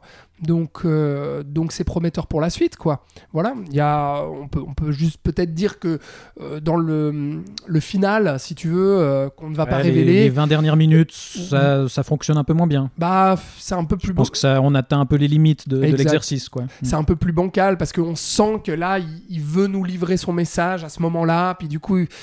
Enfin, je j'ai pas envie d'en révéler plus pour ceux qui ne l'auraient pas vu et qui nous écouteraient puis qui auraient envie de voir le film, euh, même si je sais pas s'il est encore en salle à l'heure à laquelle on parle, mais, euh, mais voilà, euh, en tout cas, très belle surprise. Ouais. Bon, bah, très belle surprise euh, et on est ravis d'avoir pu le découvrir. Euh, on va donc quitter les araignées, mais rester un peu dans le film de survie, puisqu'on va enchaîner. Tu es en train de réfléchir de à quel film je, je vais te faire. euh, Oui. on va enchaîner sur Le Cercle des Neiges. Ah oui, bien sûr, oui, pardon. Ou La Sociedad de la Nieve, Mhm. n'est-ce pas? Dernier film de Juan Antonio Bayona, euh, donc réalisateur de L'Orphelinat, euh, quelques minutes après minuit, et euh, du deuxième Jurassic World, rappelons-le. Oui, oui, oui, oui. Euh, qui revient ici euh, au film catastrophe après The Impossible pour raconter l'histoire vraie du vol euh, Fuerza Aérea Uruguaya 571, n'est-ce pas? Euh, Ce fameux vol qui transportait principalement euh, l'équipe de rugby uruguayenne des All Christians qui s'était écrasée dans la cordillère des Andes. Et donc, bah, les, survivants étaient restés plus de deux mois à 3600 mètres d'altitude, isolés et sans nourriture. Et donc, bah, ils avaient été obligés de repousser toutes les limites pour survivre, y compris céder au cannibalisme. Donc, histoire assez connue qui avait déjà été racontée dans plusieurs films, notamment dans le film Les Survivants de Frank Marshall en 1993, avec euh, Ethan Hawke notamment. Je ne sais pas si tu avais vu ce film. Non, c'est pas pas, mon du cas. tout. Bon, très bien. Par contre, euh, j'avais déjà beaucoup entendu parler de l'histoire qui me fascine, Ouais. que je trouvais fascinante, euh, bah, notamment à travers des podcasts et autres émissions de faits divers bien connus par chez nous. Donc, je connaissais bien le- la chose. Ouais. Et donc, euh, bah, c'était plutôt intriguant de voir euh, Bayona euh, s'y attaquer. Parce Ah, mais a- j'étais hypé comme jamais, a- mon gars. Il y a de quoi raconter avec tout ça. C'est clair. Et euh, d'autant plus que là, il avait, contrairement au film de, de Frank Marshall, une- la volonté d'une approche euh, encore plus authentique, puisqu'il a fait appel notamment à, à des acteurs principalement uruguayens et argentins, et pour la plupart euh, complètement inconnus. Il y a quelques survivants qui sont aussi très impliqués, enfin donc des véritables survivants de l'histoire qui, qui étaient très impliqués dans le film, notamment quelques-uns qui jouent dans le film même. Et donc voilà, c'était assez intéressant de voir ça. Le film est coproduit par Netflix. Il avait été présenté aux clôtures de la Mostra de Venise et il avait eu droit à une sortie salle quand même euh, en Uruguay, en Espagne et aux États-Unis. Mais chez nous, bah, il est sorti malheureusement uniquement sur Netflix le 4 janvier. Donc on n'a pas pu le découvrir en salle. Euh, mais donc on était hypé, tu le disais, et au final, la découverte? Euh, eh bien, un je suis un petit peu déçu pour, euh, ma part, euh, parce que j'attendais beaucoup de Bayona, notamment sur, euh, ce sujet. Bah, je vais le dire tout de suite, j'aime le film, hein, je, vais, je vais clairement le défendre, mais je peux pas cacher une, une petite, Une petite déception, par rapport aux, aux attentes que j'avais, parce que c'est c'est un cinéaste, moi, qui m'a énormément marqué, euh, qui m'a euh, bouleversé totalement, comme euh, je n'ai pas été bouleversé depuis d'ailleurs au cinéma avec euh, A Monster Calls quelques minutes après minuit, et puis qui m'avait époustouflé sur The Impossible et, et l'orphelinat. Donc, donc j'attendais beaucoup son retour un peu en dehors de, bah, avec ce projet qui semblait beaucoup plus personnel, euh, en espagnol aussi. Enfin, tu vois, donc euh, dans, oui, ça dans faisait sa plaisir langue, de, le revoir, euh, de le voir revenir à quelque chose, Mm. parce que voilà, après Jurassic World, il était venu faire de la panouille sur la série des Anneaux de pouvoir, qui était franchement Oui. pas terrible. Donc là, Ah de, le- voir ouais. revenir à un truc plus personnel, comme tu le dis, ça, ça faisait plaisir, quoi, parce qu'on on pouvait avoir la crainte de le voir Mm. s'enfermer dans justement de la franchise ou. Et on le retrouve d'ailleurs, parce que euh, en termes de mise en scène euh, catastrophe, il avait prouvé sur The Impossible que ça pouvait être un cinéaste euh, qui gérait le spectaculaire euh, dans la dramaturgie aussi, c'est-à-dire que qui, ne faisait pas du spectaculaire quelque chose de, gratuit et puis de comment dire de, de matu vu, tu vois, mais qui prenait vraiment en compte le côté spectaculaire dans une dimension catastrophe et qui n'oubliait pas de nous faire ressentir la, la dureté en fait du réel et la dureté de ce que traversent ces personnages. Et là, je trouve qu'on le ressent beaucoup, euh, notamment à travers cette première scène de. D'ailleurs, la mise en place, elle est très intelligente, ça va assez rapidement, tu vois, on perd pas beaucoup de temps. Ouais. on prend pose le les temps quand même de, personnages, perso- euh, de présenter les principaux personnages avant qu'ils prennent l'avion. Exactement. Et... là, ils prennent l'avion et là, ils se crachent. Mm. Et le crash est, mais vraiment Ah, c'est tétanisant. ouais. tétanisant, ouais, c'est le mot, vraiment. Euh, je trouve la mise en scène euh, absolument incroyable de, dans, dans ce crash d'avion. Et là, je me suis dit, waouh, euh, enfin, c'est. J'avais, j'avais vraiment. euh, j'avais les genoux qui tremblaient, quoi. Après ce crash, je me suis dit, pff, ouais, la violence du truc, quoi. Il y a, il y a une vraie radicalité, une vraie violence dans la manière d'aborder la chose. Et puis, sur l'aspect survie. Euh, moi, il y a quelque chose qui, que j'ai beaucoup aimé, c'est euh, la manière dont il a travaillé, si tu veux, ce, cet aspect du cannibalisme.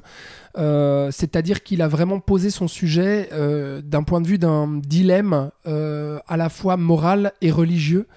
Euh, parce que la religion comptait énormément pour ces Uruguayens des années 70. Enfin, Mhm. c'était central dans leur vie, quoi. Et on le, on le ressent. Et donc, il y a vraiment cet aspect. L'équipe euh, s'appelle les All Christians quand ah, même. Voilà, oui, alors c'est- vrai.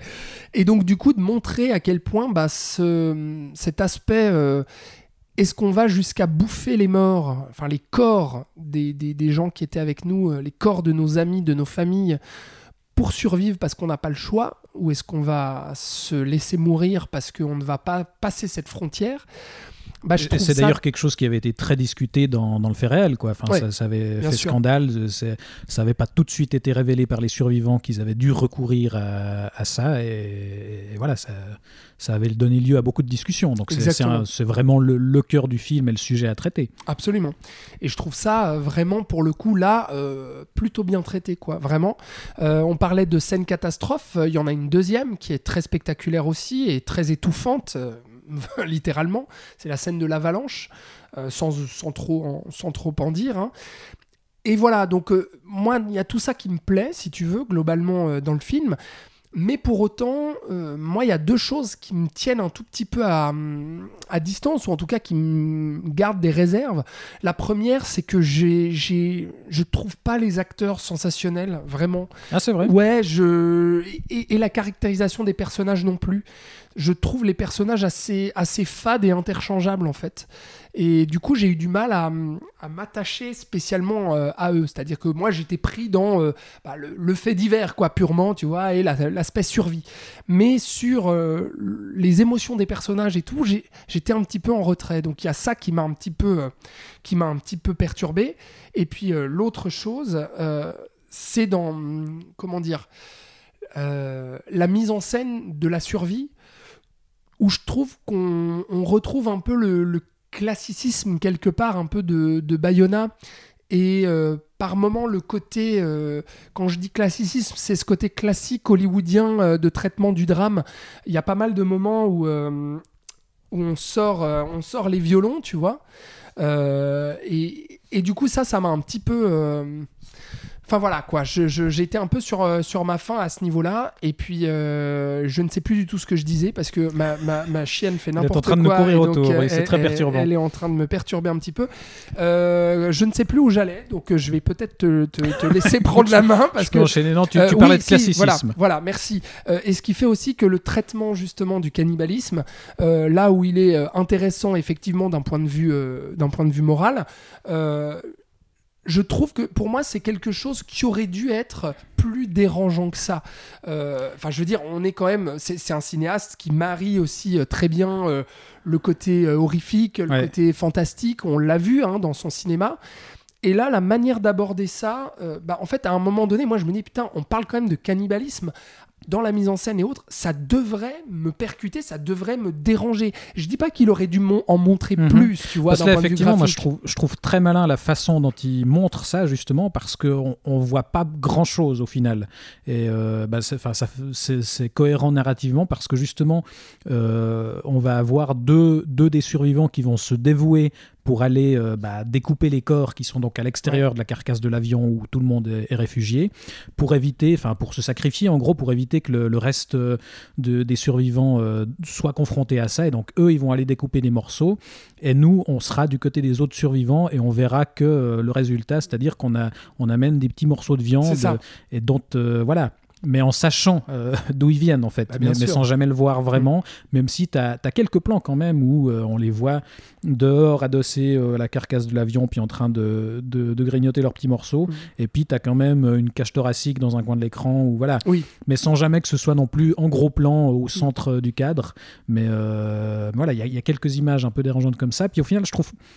Moi, justement, ce que je trouve intéressant, c'est que ça m'a presque paru plus dérangeant, en fait, de pas voir frontalement euh, des, des cadavres qu'on découpe ou quoi que ce soit, mais d'avoir euh, ces petits morceaux de viande rose qui, enfin, qui pourraient ressembler à du poulet, Ouais. et puis en fait de dire ah mais oui en fait c'est pas du poulet, enfin tu vois. Ouais, non, non, mais euh, ça, je, je comprends, je comprends parfaitement. Euh, mais ouais, je, je, je sais pas quoi. Il y a, il y a un moment donné où moi, je me suis dit, bon, finalement, on parle de cannibalisme et tout, mais euh, je me suis pas senti. euh, Enfin. je, je- je- je pensais, tu vois, en démarrant le film, je me suis dit, il y a un moment donné, je vais avoir la gerbe. Hmm. C'est sûr, tu vois. Ouais. Il y a un moment donné, je vais me sentir pas bien, je vais avoir le, le, le- le ventre noué, euh, ça, ça va me déranger, quoi, ça va me déstabiliser et tout. Et au final, euh, bon, peut-être le fait que je connaissais déjà très bien l'histoire aussi, hein, tu vois, mais euh, je m'attendais un peu plus peut-être, euh, voilà, d'effets de mise en scène qui puissent vraiment me, me déstabiliser, me déranger. Donc euh, c'est les petites réserves que, que j'aurais. Après, je trouve, je trouve le film euh, après remarquable hein, dans, sa, dans sa construction et tout. Je trouve que le film tient totalement la route. Mais j'en attendais plus, quoi. Voilà, j'ai pas, j'ai pas décollé comme, comme, comme j'aurais aimé. Décollé. Euh, comme mauvais jeu, sans mauvais jeu de mots. Enfin, Mm. voilà. Ouais. Mais Non, alors moi je suis bien plus euh, convaincu et, et justement je trouve intéressant ce que tu dis par rapport à, à ce traitement du cannibalisme parce qu'au final, moi j'ai trouvé un peu gênant justement euh, ce, voilà, le- la, la côté, manière- c'est du poulet, mais c'est pas du poulet. Voilà, l'aspect plus suggestif de, de Oui. la chose, mais au final, je, je pense que c'est pas innocent que justement ce soit pas euh, dérangeant au point de donner la gerbe, comme tu dis, ou voilà, parce que je pense que c'est c'est pas ça son propos. Ouais. Au contraire, euh, c'est ça qu'il veut raconter finalement, c'est que la- l'approche du cannibalisme, bah, on l'a dit, il y a euh, un aspect moral et euh, religieux, et bah, justement, tu as, toute cette histoire de, communion, de, enfin, le, corps du Christ, etc. Il va jouer avec cette imagerie-là, parce qu'au final, le film, il raconte quoi Enfin, son, son projet avec ce film-là, c'est établi très clairement, c'est de rendre hommage à la fois aux survivants et aux disparus. On a un groupe commun qui sont tous placés sur le même niveau.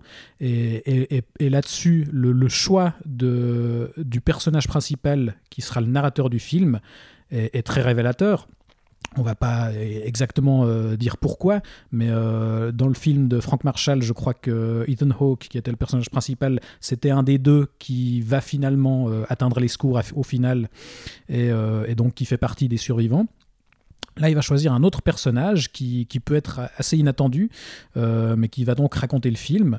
Et, euh, ce qui fait de ce personnage est intéressant, c'est un personnage aussi qui va, euh, qui va avoir eu, euh, comment dire, un, destin et une importance dans la résolution du film, que je dévoilerai pas ici, mais, mais qui, va, qui va avoir aussi toute une évolution où, par exemple, pendant tout un moment, il va être blessé, il va être frustré de servir à rien, comme il dit, et un de ses amis va lui expliquer que, que non, tu sers pas à rien, que, qu'ils ont, que chacun a une importance, et on met vraiment en avant cette idée de, d'expérience commune, et ce sera euh, dit très clairement dans le discours final, euh, justement, où euh, bah, on va dire que tous ces survivants euh, vont être considérés comme des héros, mais qu'eux-mêmes se considèrent pas comme des héros, et que basiquement, en fait, ils sont, d'une certaine manière, ils sont tous morts euh, dans ce crash d'avion, et que euh, personne ne revient, voilà, véritablement indemne de tout ça, et qu'au final, voilà, c'est ils ont, ils ont tous perduré. Enfin, c'était vraiment une expérience commune. Et par rapport à cette histoire de cannibalisme, justement, bah voilà, les, les corps euh, servent aussi à la survie et donc euh, chacun a son importance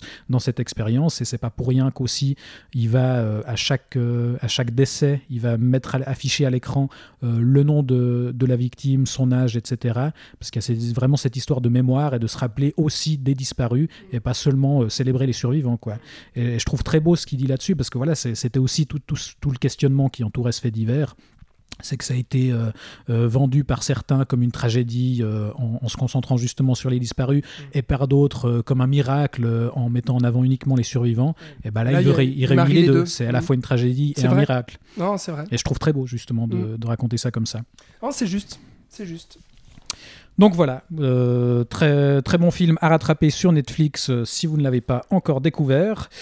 Et on va enchaîner sur la zone d'intérêt de Jonathan Glazer, qui revient donc 11 ans quand même après Under the Skin pour proposer une nouvelle fois une expérience assez marquante, en tout cas qui s'annonçait aussi marquante que ses précédents films, puisque l'idée de la zone d'intérêt, c'est de raconter le quotidien privé de Rudolf Heuss, qui était le commandant des camps de concentration d'Auschwitz-Birkenau pendant la Seconde Guerre mondiale, en gardant finalement l'horreur véritable euh, des camps hors champ pour se focaliser du coup sur sa vie de famille, une vie de famille euh, parfaitement insouciante euh, en comparaison des horreurs qui se déroulent à côté, donc un concept assez glaçant qui a déjà fait son petit effet puisque le film est passé par Cannes euh, où il a remporté le grand prix du jury et non le prix du jury ou le Non, grand prix? Qu'est-ce que je raconte? le le Grand prix C'est juste. pourquoi j'ai marqué le Grand Prix du jury? Je sais pas, j'ai fait un, voilà. un mix des deux. mais Oui. non.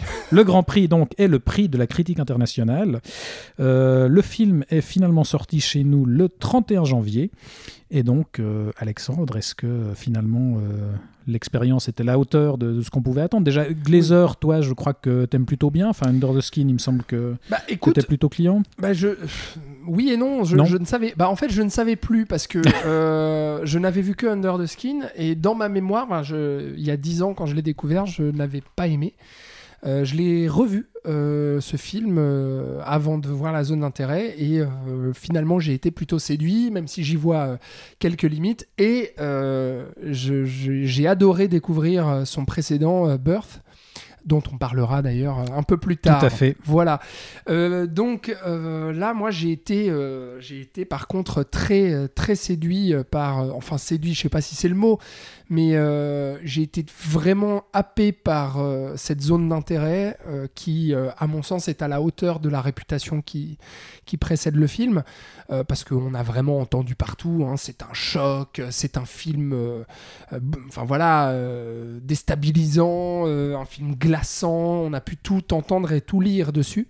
Tout est vrai, euh, parce que moi, ce qui me frappe vraiment en particulier, c'est l'angle choisi par le film, qui est un angle tenu, euh, et puis qui est très original, et du coup, c'est ce qui en fait euh, le côté choc et déstabilisant, à savoir de traiter de la Shoah du point de vue euh, des, des nazis euh, et euh, de pas n'importe quel nazi parce qu'on est dans le quotidien de cette famille de ce commandant d'Auschwitz et donc on va suivre en fait le quotidien de cette famille bah oui qui vivait euh, aux portes euh, de- d'Auschwitz hein. on est séparé d'un mur avec des grands barbelés Ouais, littéralement au bout du jardin, Ah t'as bah oui. les, les barbelés, tu distingues les miradors derrière, mais Voilà, et on tu- est vraiment juste à côté. tu ouais. distingues les miradors. Tu fais bien de le dire parce que c'est justement ça l'angle du film aussi, Mm. c'est de se dire on va vraiment se focaliser sur ce jardin et cette maison et on ne va jamais aller dans le camp, donc on ne va jamais voir. euh, Enfin, enfin, Oui, on va y aller, mais là aussi il y a une petite subtilité Oui. où on n'y est pas vraiment, puis c'est euh, voilà sous une forme différente. euh. Ouais,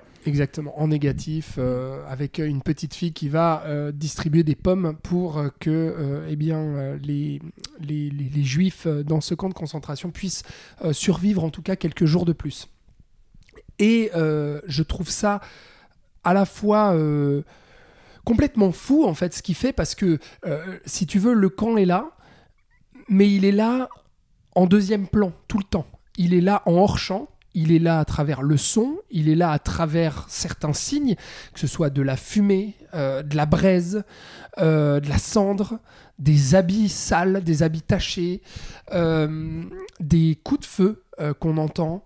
Ouais, Il y, y a un travail sur le son assez hallucinant. Complètement à ce niveau-là, fou. il y a une espèce de, de bruit blanc constant sur Oui. la bande son, Oui. puis on entend de temps en temps des cris en- au fond, mais ça, ça reste assez discret. Quoi. Ouais, complètement. Mm. Et, et très subtilement euh, amené parce que si tu veux, l'horreur, elle est là, mais elle est, elle est, elle est hum, insidieuse, quoi. Mm. Tu vois, Euh, elle est, elle n'est jamais ignorée, sauf par ses personnages principaux.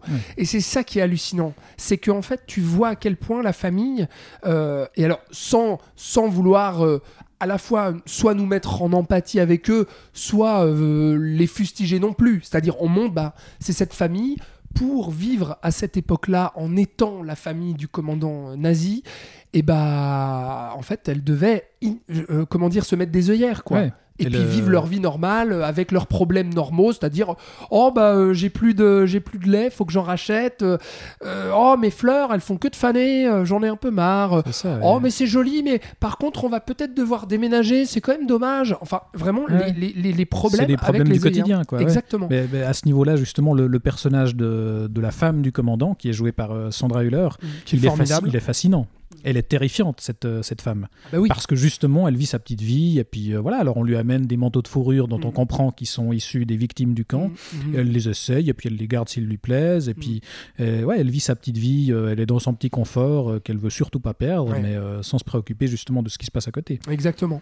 Et je trouve que ça, c'est vraiment la très très grande force du film, c'est que il nous montre à quel point ces personnages principaux ignorent l'horreur, mais que nous, on ne peut pas l'ignorer, quoi, en tant que spectateur. C'est impossible, parce qu'elle est tout le temps là, elle est derrière. Et du coup, l'imaginaire travaille aussi, tu vois, le, côté hors-champ euh, des films.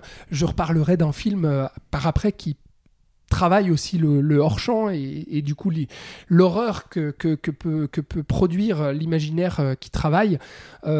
Donc j'ai trouvé ça vraiment ultra puissant quoi. Et puis euh, la mise en scène aussi elle est vraiment au cordeau quoi. Enfin c'est c'est- parfaitement fait euh, parfaitement cadré euh, et, et, et puis moi il y a un dernier plan sans le révéler mais euh, que- auquel je ne m'attendais pas du tout.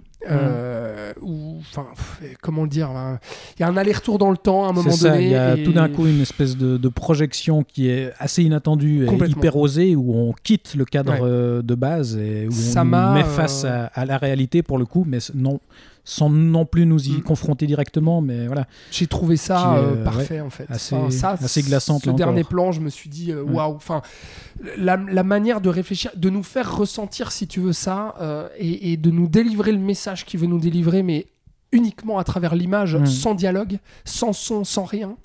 Euh, enfin, sans son. Si, il y, a- Oui. y y y du son à ce moment-là, mais pardon, oui. mais vraiment avec une Mais sans image. qu'il y ait de assez- personnages qui parlent. Exact, voilà. ouais. Mm. C'est Ouais. vraiment, vraiment, vraiment ultra puissant. Donc euh, voilà, Jonathan Glazer, euh, c'est vraiment un, un mec fascinant, quoi, parce que il travaille euh, le, le- le- le malaise. C'est Mhm. quelqu'un qui travaille ça et. et et aussi euh, l'aspect choc, clairement, quoi. Il fait Ouais. des expériences de cinéma euh, euh, Ouais, c'est pas toujours des, quoi, ouais, des dérangeantes expériences, et- tout- enfin des films très atmosphériques, euh, très immersifs aussi. C'est vraiment, on est plongé dans un univers, comme tu le dis, ouais, assez malaisant et, assez étrange, assez inquiétant. Où même dans ce film-là, du coup, on flirte un petit peu avec le fantastique par moment, notamment avec ces scènes qui nous emmènent quand même dans l'intérieur du camp, mais où on voit jamais Mm. Vraiment la réalité de ce qui s'y passe et, où on est quand même mis à distance, mais dans une forme assez, malaisante là aussi. Euh, et, et ouais, il y a, un travail euh, visuel assez, assez exceptionnel. Moi, là aussi, je ne connaissais pas Glazer. Je, l'ai découvert d'abord avec ce film et ensuite j'ai rattrapé euh, ses précédents. Et en fait, dès la scène d'ouverture, moi, j'étais pris dedans. Je trouve hallucinant. Je trouve qu'il a toujours des ouvertures assez, assez impeccables. Où là, on commence, euh, voilà, avec euh, la sortie de la famille. On ne sait pas encore justement que c'est des nazis ou quoi que ce soit. C'est une sortie familiale où on est allé se baigner euh, au bord de l'eau, sans doute un dimanche. Voilà, il fait beau, on, barbote, c'est sympa. La famille rentre tranquillement chez elle dans sa coquette petite maison. Tout le monde s'endort. Le lendemain matin, on se réveille. le papa part au travail. On voit qu'il est en uniforme nazi, donc on se dit ah bon, très bien. Et avant qu'il aille au travail, on lui fait une surprise pour son anniversaire dans le jardin où on lui offre un canoë ou je sais plus quoi. Et en fait, là, par un changement d'angle tout d'un coup, euh, le, le, le, père va quitter le jardin pour aller se rendre à son travail. Et en fait, tandis qu'il traverse le jardin, la caméra change d'angle et on découvre tout d'un coup qu'en fait, au bout de ce jardin, il y a justement ces, euh, ces barbelés et ces miradors. Et là, voilà, on nous pose euh, bah, cette petite famille toute gentille, toute jolie. En fait, elle vit juste à côté d'Auschwitz, quoi. Et, euh, et là, voilà, tout, le- tout le concept du film est posé dès le départ, Ouais. quoi. Et c'est, vraiment, vraiment un film très singulier. Et moi, c'est ça, pour moi, la force principale de ce film-là. C'est que j'ai, jamais vu ça ailleurs. Non. Et pourtant, des films sur la Shoah, Ah, y en a eu. ouais. Dieu sait qu'il y en a Mm. eu, quoi, tu vois. euh, et, et pour autant, il aura fallu attendre 2024 pour avoir un film qui choisisse cet angle, qui choisisse cette manière de faire avec cette atmosphère-là, cette ambiance-là, ce hors-champ. euh, donc ça, c'est assez brillant. Moi, je retiens une scène aussi que j'ai trouvée particulièrement glaçante euh, et qui rejoint en fait euh, le- le- le- la manière euh, dont on montre que ces personnages décident en fait d'ignorer Mhm. totalement l'horreur qui est en train d'arriver sous leurs La yeux. scène de la pêche. Alors, celle-là, elle est Ça, bien c'est aussi. c'est ouais. assez, assez costaud aussi. Celle-là, elle est très, très dure aussi. Mais euh, je pensais plutôt à hum, tous ces officiers nazis qui se réunissent Oui. à un moment donné et qui discutent, en fait, comme des techniciens et Mhm. des ingénieurs de. Comment améliorer Bon, le système alors, euh, il va falloir euh, quand même que le système soit un peu plus productif. Alors, pour les chambres à gaz, je te propose d'avoir un meilleur rendement euh, pour. Enfin. et, Ouais, et donc, là, c'est vraiment est la, la banalité du mal, quoi, pur et simple. totalement. Mm. Et ça, c'est.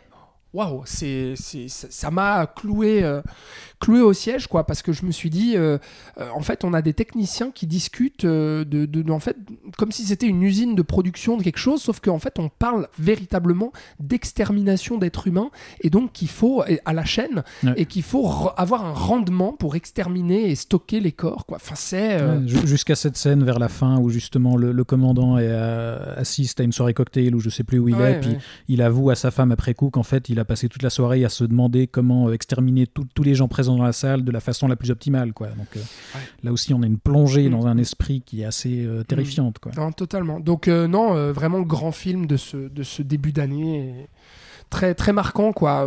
Alors, à, à pas mettre sous tous les yeux, hein, je pense, parce que c'est même si graphiquement, vous l'aurez compris, il n'y a rien euh, qui va vous, euh, vous choquer, mais par contre, ce que vous allez Non, ressentir, et ce que vous allez empêche pas que ce imaginer. soit très euh, dérangeant, très. ouais. ouais.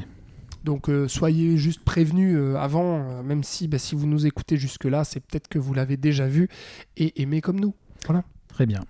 Bon, bah, décidément, euh, ouais, du, du- un très bon programme euh, ce, ce mois de janvier. hein, Il y, Ah a- bah, il y a de quoi faire. À part le premier film dont on a parlé, là, c'est un sans faute, mon oui, ami. hein. et euh, bah, je sais pas si on va peut-être terminer aussi par un film un peu moins convaincant, on va voir, puisqu'on va euh, enchaîner sur The Kane Mutiny Court Martial ou L'affaire de la mutinerie Kane. Le dernier film écrit et réalisé par William Friedkin, qui est donc décédé le 7 août 2023. Euh, ce film-là, c'est aussi un des derniers rôles de l'acteur Lance Reddick. Euh, qui est aussi décédé euh, la même année malheureusement. Et donc euh, bah, film posthume à plus d'un titre. Ce film-là, c'est une nouvelle adaptation de la pièce du même nom écrite par Herman Wouk en 1953, qui raconte le procès d'un lieutenant de l'US Navy qui est accusé de mutinerie, donc contre son supérieur, alors que leur navire, l'USS Kane, justement, était pris dans un cyclone aux alentours du golfe Persique, et donc il s'agira durant ce procès de déterminer si cet acte de mutinerie était justifié ou non. Euh, comme beaucoup d'adaptations de pièces de théâtre, on est donc dans un huis clos euh, qui laisse une part belle à un- une jolie brochette d'acteurs.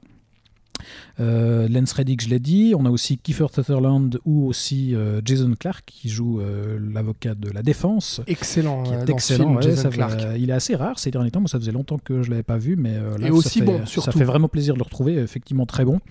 Le film était passé par la Mostra de Venise, lui aussi, en première mondiale, mais il est finalement diffusé sur Paramount Plus en octobre 2023. Il n'a pas, pas eu droit à une sortie salle. Donc nous, on l'a rattrapé comme on a pu, n'est-ce pas Mais bon. Bah, il a débarqué en Europe sur Paramount Plus là en janvier quoi. Ouais. Donc c'est pour ça qu'on en parle maintenant. Euh, pff, des, des- dommage de, de voir enfin un Friedkin sur euh, sur plateforme. Ouais, le quoi. dernier le dernier sur, ouais. plateforme. euh, mais voilà, donc qu'est-ce que ça vaut ce dernier Friedkin? Est-ce que ce film posthume est à la hauteur de la carrière de cet immense cinéaste? Euh, réponse non. Non. Bon, Bah, tu vois, je disais décevant de voir le dernier Friedkin sur plateforme. Et, en fait, est-ce que Sachant finalement. qu'avant ça, son précédent film, c'était aussi euh, sur une plateforme, Oui. c'était son documentaire euh, Mm. sur le père euh, Amort, crois. hum. qui a, qui Sur a terminé sur, euh, sur Mort. Netflix. Ouais. Et son dernier film de fiction en date, c'est donc Killer Joe en, en Et ça, 2011. c'était- quoi. ouais, il y a- 2011. Il y a- il y, a plus de 10 ans, du Ah coup. ouais, il y a plus de 10 ans. Donc euh, voilà, euh, film qui, bah pour moi, se pose la- je me pose la question, est-ce qu'en fait, c'est pas sa place finalement une plateforme euh, Parce que. euh, bah parce que c'est un film euh, pro- vraiment produit pour la télévision et en fait ça se sent. C'est-à-dire, je vais, je, vais, je vais tout de suite rentrer dans le, dans le vif du sujet. Pour moi, c'est un film qui a vraiment des allures de téléfilm à tout niveau. C'est-à-dire, on est, bah oui, dans un, dans un, dans un procès, voilà, plutôt, plutôt rythmé, mais qui dépasse jamais des lignes, euh, avec des dialogues, je trouve, euh, relativement convenus, euh, de procès que j'aurais pu voir euh, 36 000 fois, bah, justement, que ce soit au cinéma ou à la télévision, qui jamais, en fait, va me percuter par une singularité quelconque, que ce soit dans bah, comme je dis, dans l'histoire, dans la narration, dans les dialogues, euh, dans les personnages, et euh, qui surtout visuellement euh, fait vraiment euh, patine de téléfilm. Ouais, ne, quoi. ne serait-ce que dans la photo, c'est très, très télévisuel. Enfin, ça, ça ressemble à n'importe quelle photo de, de série euh, criminelle ou judiciaire qu'on peut voir sur un Exact. milliard de chaînes. Quoi. Et dans, la, et dans la mise en scène aussi, c'est d'une platitude affolante. Dieu sait que j'aime profondément William Friedkin. C'est un cinéaste qui était vraiment très très cher à mon cœur et à ma cinéphilie. Je vous invite à écouter ou réécouter le long format carrière qu'on avait consacré à celle de, de l'immense et regretté euh, William Friedkin. Et là, j'étais profondément euh, déçu parce que je trouve pas le film euh, mauvais ni détestable. Je trouve juste que c'est un film sans aucun intérêt, quoi. Vraiment, je, me suis. Je me suis passablement ennuyé devant. euh, je- Même dans je- ce que ça raconte, du coup. Ouais, Ouais. ouais, j'aurais- pas, j'aurais pas beaucoup de défauts si tu veux à citer, si ce n'est, bah voilà, la platitude en fait de, de sa mise en scène et de son écriture. Donc tout est, euh, voilà, pour moi tout est fade, tout est plat, il y a rien qui sort du, du rang et, et du coup ça m'a, ça m'a profondément ennuyé et surtout ça m'a rappelé. Euh, A Few Good Men, en fait, Ouais. euh, de, euh, de Rob Reiner, écrit par Aaron Sorkin. Là Donc aussi, avec, un film de procès dans le domaine de l'US Navy. Exactement, mm. dans le domaine militaire, bah oui, que ce soit l'histoire ou le- la thématique, bah ça rappelle forcément ce, ce film-là, qui à mon sens était un bien meilleur film à tous égards, quoi. Que ce soit la mise en scène, l'interprétation des acteurs, enfin je veux dire Tom Cruise, Nicholson était absolument dément dans ce film-là. Et l'écriture d'Aaron Sorkin, c'était quand même autre chose que ça, quoi. Désolé, mais euh, il y avait, il y avait, euh, euh, comment dire, euh, des, des punchlines à tout va, comme on connaît chez Sorkin. Les dialogues étaient incisifs. Il y avait euh, une rythmique, je trouve, dans, dans la narration et dans le montage, qui était bien, bien autre que euh, la platitude de ce Kane Mutiny, euh, blablabli, blablabla. Voilà, quoi. merci. donc voilà, mais je crois que tu es un peu plus positif que moi, donc je Oui. te laisse embrayer. Quoi. Oui, je suis un peu plus positif, même si je partage euh, tout ce que tu viens de dire. Effectivement, euh, voilà, en termes de, en termes formels, c'est pas très intéressant. C'est la photo est pas très belle, euh, la mise en scène n'est pas très variée. Je trouve quand même qu'il a le mérite de d'oser faire durer ses plans. Alors du coup, voilà, c'est très plan-plan, mais euh, ça fait que il, laisse de la place à, ses acteurs. Et justement, il y a, il y a beaucoup de très longs plans où les personnages monologuent et voilà. De, débitent leurs leurs répliques. Et du coup, bah, je trouve que ça, leur laisse de la place. Et, on l'a dit, il y, a, quand même de belles performances d'acteurs. Je trouve que bah, Lance Reddick est très bien dedans. C'est une- bon, c'est pas son dernier film parce que je crois qu'il a, encore tourné dans d'autres choses qui sont euh, en- encore en, cours de, post-production. Mais en tout cas, euh, bah, voilà, c'est un, très beau euh, dernier rôle parmi ses derniers rôles. On l'a dit, Jason Clarke est excellent. Kiefer Sutherland est un peu sur la corde, limite dans, dans la caricature, mais je trouve que ça, ça colle bien au personnage, donc ça, ça passe bien. Et, et notamment, il y a, y a un monologue où, où, Oui. il- où le personnage se révèle finalement. Ouais. Parce que tout bien aimé ça. Ouais. Là, je le trouve euh, vraiment euh, Mm. assez bon. Mm. Et, et- et je trouve quand même intéressant dans ce que ça raconte. Alors, je suis d'accord, c'est c'est pas aussi palpitant que, que Few Good Men ou, Mm. ou voilà, que d'autres films de procès euh, où ça, voilà, ça, ça y va un peu plus, quoi. C'est un peu plus dynamique. Mais je trouve que l'évolution et la tournure du, du procès est plutôt intéressante parce que justement, je l'ai dit, tout, l'enjeu, ça va être d'estimer, euh, de juger de la légitimité de la mutinerie par rapport en fait à, l'état mental du, capitaine, donc de Sutherland, euh, puisque c'est ça la question. euh, L'accusé prétend avoir euh, euh, recouru à, cette mutinerie parce que le capitaine n'était plus dans un état mental euh, qui, lui permettait de juger euh, euh, idéalement de la situation.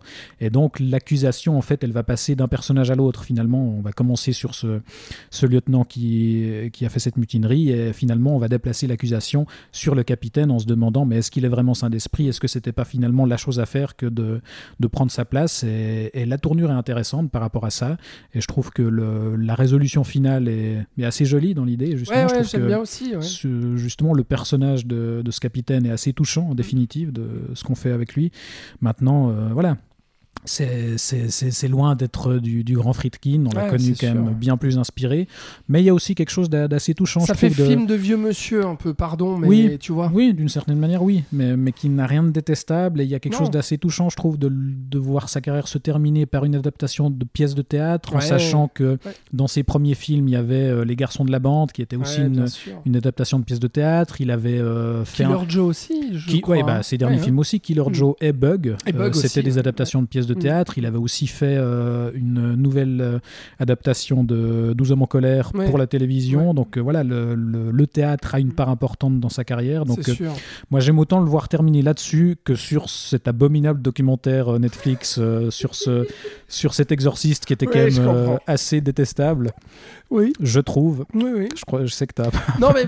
t'es un peu plus clément euh, Bah, ça. à son sujet. Mais... Ouais, parce que il y a une forme de, je sais pas, de drôlerie, je trouve, qui se dégage de ça, quoi. Enfin, il y, a- y a- y a- y a quelque chose d'assez, euh, à la fois grotesque, ringard, mais éminemment fascinant, je trouvais, euh, Mhm. dans sa manière d'approcher à nouveau l'exorcisme euh, euh, sous un angle justement documentaire. Lui qui vient du documentaire, Ouais. euh, je sais pas, il y avait- il y avait quelque chose qui, qui qui me fascinait un peu, euh, mais de manière, euh, tu vois, un peu plaisir coupable, Ouais, quoi. moi je trouvais juste ça ridicule et très gênant. mais donc, euh, donc voilà, je trouve que c'est un baroud d'honneur hein, Ouais. déjà un peu plus euh, Mm. respectable Mm.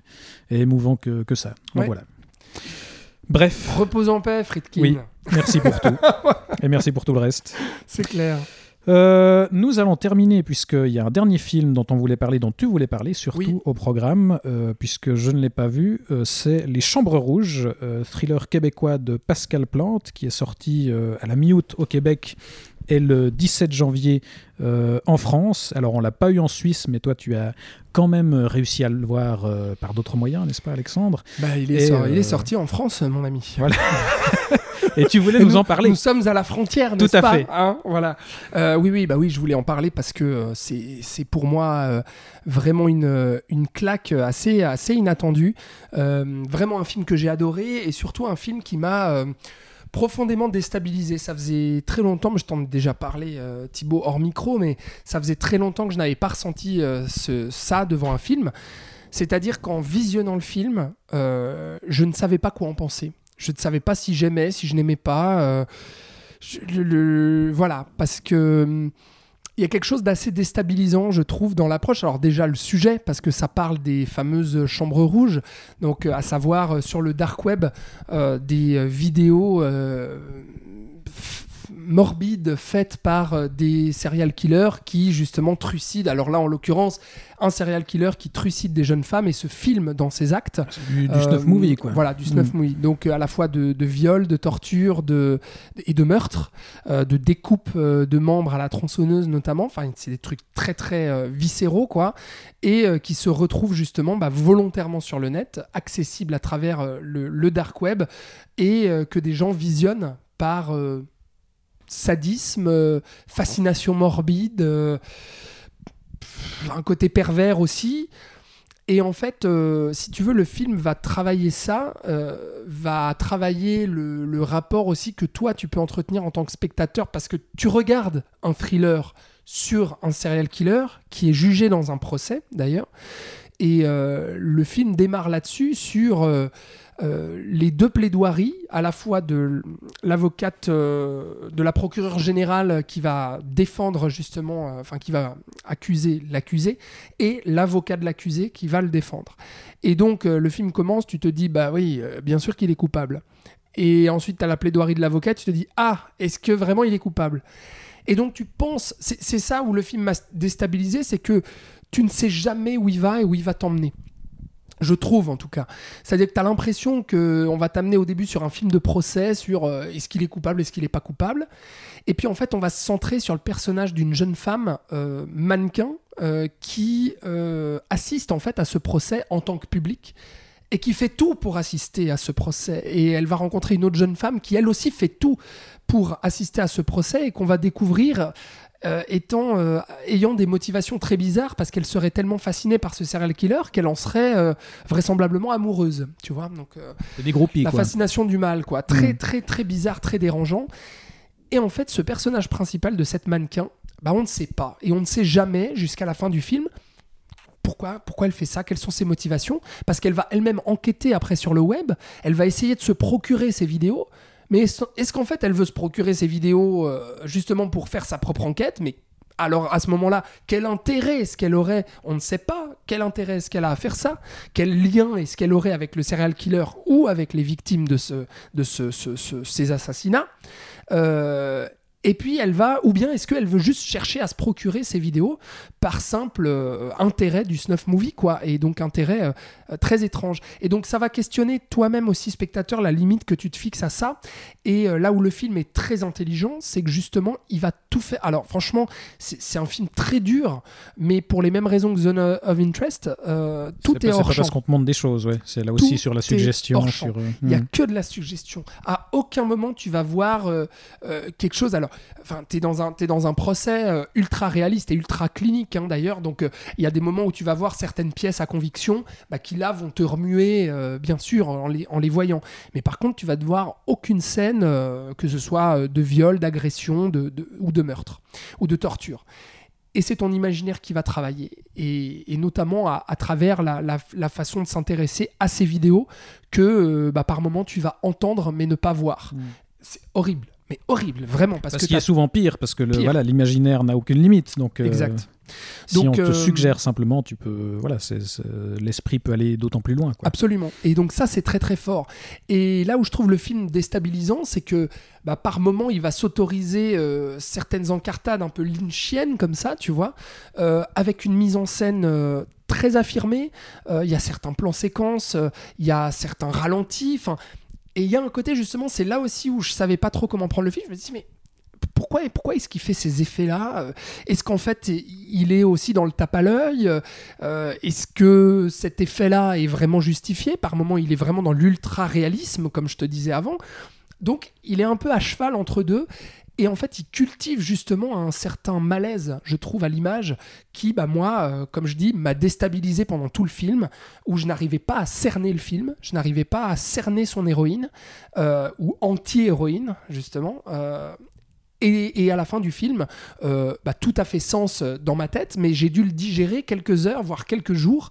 Et le film m'a vraiment, vraiment travaillé de manière euh, très hypnotique, en fait. Je trouve qu'il y a- y, y cette dimension-là dans le film euh, qui a fait que euh, plus les jours passaient et plus j'y revenais et plus je me disais, en fait, ce film est absolument fascinant parce que je, n'ai pas souvent vu, j'en ai vu un des films de serial killer, hein, j'en Mmh, ai vu des thrillers, hein, mais sous cet angle, tu vois, c'est la même, même, même argument que je t'ai donné sur Zone of Interest. Ouais. J'en ai vu des films qui traitaient de ce sujet-là, mais sous Avec cet angle-là, ouais. avec cette approche-là, waouh! Ouais, puis c'est bah, souvent révélateur d'une grande qualité d'un film. Si c'est pas euh, des évidences immédiates, mais que voilà, c'est des choses qui infusent et qui Mm. travaillent après coup, puis euh, Mm. voilà, des, qui révèlent toute leur profondeur sur la longueur. J'avais jamais vu ça ailleurs. Mm. Donc, euh, donc voilà, amis français, si vous avez l'occasion de le voir, vous ne l'avez pas encore vu, franchement, courez-y parce que que vous l'aimiez ou que vous ne l'aimiez pas, ça reste une expérience, je trouve, assez singulière de, de cinéma. D'autant plus cinéma québécois qu'on n'a quand même pas l'habitude de voir ici. Enfin, pas beaucoup de films qui sortent chez nous.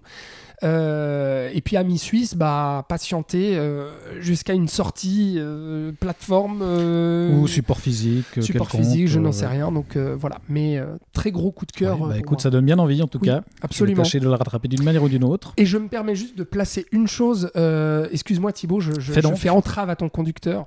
Euh, je voulais juste dire aussi que en France est déjà sorti le film The Iron Claw Ah. euh, de Shunderkin. Oui, pardon. Non mais je veux juste dire parce que en Suisse. Mais je ris parce que Oui, oui, je le tu, place tu nous le vends ce Je film. le mais survends, alors je le survends. Non, mais parce que j'ai vraiment adoré un film euh, donc de, de Shunderkin sur euh, une fratrie de catcheurs qui fait face à, à une tragédie, euh, donc histoire vraie, hein, avec notamment Zac Efron et Jeremy Allen White. Je vais pas m'étendre parce que je pense qu'on en parlera un peu plus tard, étant donné que le film sort en Suisse le 14 février. Donc peut-être qu'il sera dans Et notre sera menu. très certainement dans ton top de fin d'année. euh, Je n'en sais rien. Je, je ne sais pas, mais euh, en tout cas, grand film, vraiment euh, gros coup de cœur pour moi. Et euh, peut-être figurera au menu justement de notre prochain saloon au début du mois de mars, étant donné que la sortie est en février. Mais vu que je sais qu'il y a pas mal de gens qui nous écoutent depuis la France et que le film est sorti là fin janvier en France, et d'ailleurs qu'il fait un four monumental au box-office, Ah oui. Ouais, ouais, c'est Mm. c'est une grosse plantade. Donc peut-être qu'il ne va pas rester très longtemps à l'affiche. Donc si vous nous écoutez, que vous êtes arrivé jusqu'ici, que vous habitez en France, s'il vous plaît, allez voir The Iron Claw. Et puis, euh, amis suisses, réjouissez-vous du 14 février.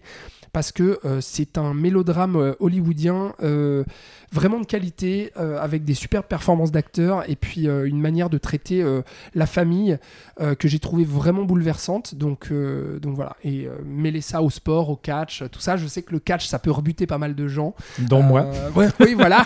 le côté, c'est un peu américain. c'est vrai. Et c'est pour ça que le film se plante. C'est que je pense que beaucoup de gens sont très réfractaires à se dire ben non, mais pensez pas comme ça. Parce Ouais. que. C'est-à-dire que moi, tu me dis euh, Mellow Catch, je pense à The Wrestler. Donc, euh, Oui, bah, c'est assez proche. c'est pas pour m'encourager. Ah oui, c'est vrai que tu n'aimes pas. Oui, pardon, mais c'est pas la- c'est pas du tout la même approche. Alors vraiment, c'est pas du tout le, le- le- les mêmes effets de mise en scène ou autre. C'est beaucoup plus proche, euh, si vous voulez une comparaison, euh, beaucoup plus proche d'un film comme The Fighter avec ça, Christian ça Bale et Mark. Wahlberg, Mm.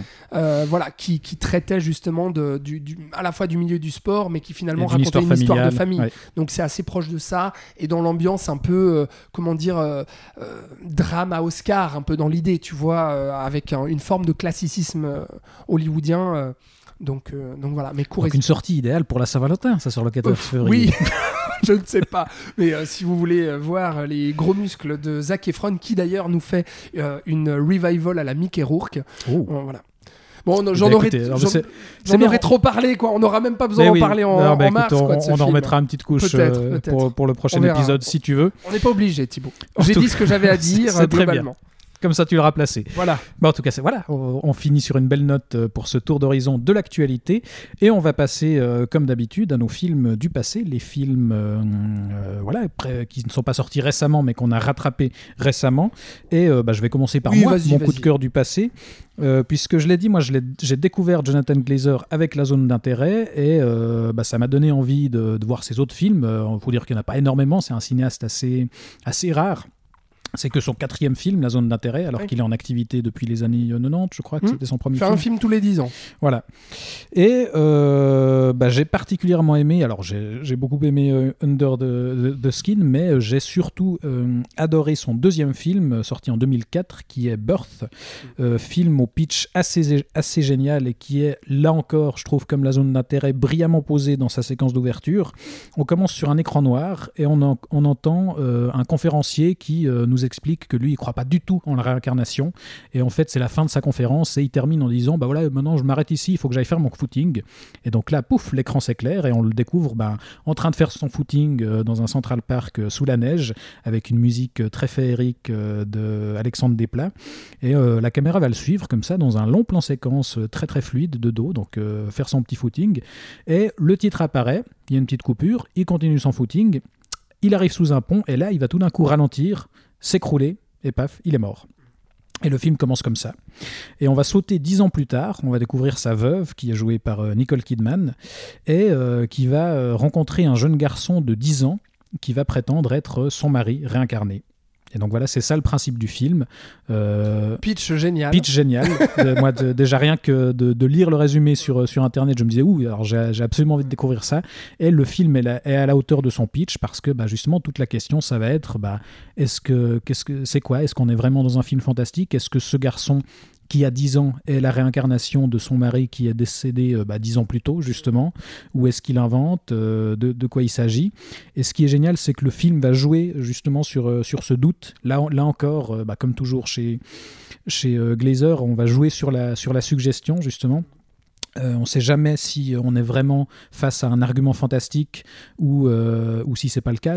C'est jamais euh, infirmé ni infirmé au infirmé ni affirmé pardon au cours du film on va jouer sur le mystère dès le départ on est dans une ambiance assez intrigante assez mystérieuse où on, on va avoir des, des événements assez étranges où on va découvrir euh, l'ex-belle-sœur de Nicole Kidman justement qui va se rendre euh, normalement à une soirée où elle doit retrouver Nicole Kidman euh, et elle lui amène un cadeau et on ne sait pas pourquoi. Tout d'un coup, elle va renoncer à, à cette idée et elle va, avant d'entrer dans l'appartement, aller enterrer ce cadeau. Ouais. Et on comprend pas pourquoi tout de suite. Il y aura une explication plus tard, mais, mais dès le départ, on est mis face à un truc assez intrigant et, et assez mystérieux là aussi. Et euh, ouais, on est sur un film qui va justement cultiver ce doute, euh, ce mystère, euh, dans une ambiance assez intrigante, Mm. assez mystérieuse, assez malaisante. Bah, ce qui est troublant tout de suite, si tu veux, c'est que en fait, le, le gamin débarque et puis le gamin, il a des arguments. C'est-à-dire qu'il va tout de suite dire, bah voilà, il va dire certaines choses qui font que, Que seul, son mari euh, pourrait savoir, seul normalement. son mari pourrait Mm. savoir sur la nature de leur relation, etc., et de leur quotidien. Donc là, tout de suite, si tu veux, il, nous fait accepter ce truc-là. Euh, C'est-à-dire, euh, on n'est pas là à se dire, bon, est-ce qu'il va dans le fantastique ou pas? Non, non, c'est clairement, est-ce que le gamin dit vrai ou pas? Est-ce que la réincarnation est possible ou pas? Parce que là, franchement, on est dans le réel et c'est pas possible autrement. Quoi. Enfin, le gamin, comment c'est possible, euh, scientifiquement parlant, euh, que euh, ce gamin ait ce genre de mémoire-là quoi? Euh, Et donc, pour moi, c'est ça qui cultive le doute et surtout le malaise. quoi. Oui, parce que, pardon, j'en profite pour dire que c'est mon coup de cœur aussi. Oui, du passé, je l'ai aussi découvert ce mois-ci, comme toi, et j'ai été complètement bluffé, quoi. Parce que là aussi, il va travailler le malsain, euh, mais sans être euh, euh, toujours sur la corde, quoi. C'est-à-dire qu'il va jamais basculer dans, dans le choc ou dans le vulgaire. Non, c'est ça, parce qu'il il va y avoir quelque chose d'a- d'assez malaisant qui va se développer entre ce garçon et, et Nicole Kidman, parce que elle-même va être amenée à douter. Au début, elle, elle- elle- elle se fout de sa gueule. Enfin, elle se dit Mm. mais qu'est-ce que c'est que ce, Mm. ce gamin un peu taré qui vient me voir? Oui, oui, c'est gentil, mais rentre chez toi, quoi. Mm. Et petit à petit, elle va être amenée à, à douter, à se Mm. dire mais est-ce que ce serait possible que c'est vraiment voilà la réincarnation de mon mari? Et du coup, ils vont se rapprocher et on va ouais, être amené fatalement à voilà à, la- à envisager une, une possibilité de relation euh, euh, entre un gamin de 10 ans et Mm. une femme adulte, quoi. Mm. Mais là aussi, comme tu le dis, il va jamais aller non plus dans le dans le frontal et dans le, le truc un peu gratuit, quoi, Bah, il y, a cette, euh, il y a cette fameuse scène du bain. qui a fait scandale. Bah oui, mais qui a fait scandale parce que. Enfin, comment dire Qui fait scandale par l'imaginaire que toi tu as. Parce qu'en soi, ce que montre le film, euh, bah il y a rien en fait finalement qui peut être choquant. C'est la situation qui fait que toi-même dans ton cerveau, ce que tu projettes, tu te dis oh putain. Oh putain, c'est chaud là, c'est chaud et est-ce que le réalisateur il va aller jusque là en fait? Est-ce qu'il va vraiment aller jusqu'à montrer quelque chose d'extrêmement pervers et d'extrêmement dérangeant?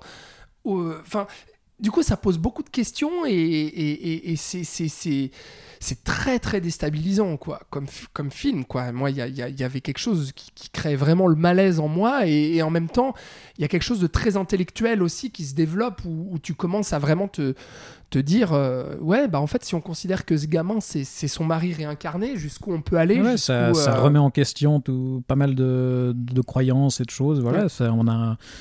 Enfin, finalement, c'est l'inverse un peu de, de pauvre créature, c'est qu'on a potentiellement le, un esprit d'adulte dans le corps d'un Ouais, enfant, et donc euh, est-ce qu'on peut euh, aller à l'encontre de la Mm, norme mm. et, et- et de tout ce à quoi on croit dans, dans nos sociétés modernes euh, pour ça Donc, Mm. ouais, là-dessus, c'est là encore une expérience hyper immersive, hyper déstabilisante et, et portée par une Nicole Kidman qui est hallucinante. Je trouve, moi, j'ai- elle est géniale. j'avais beaucoup entendu parler de cette fameuse scène à l'opéra.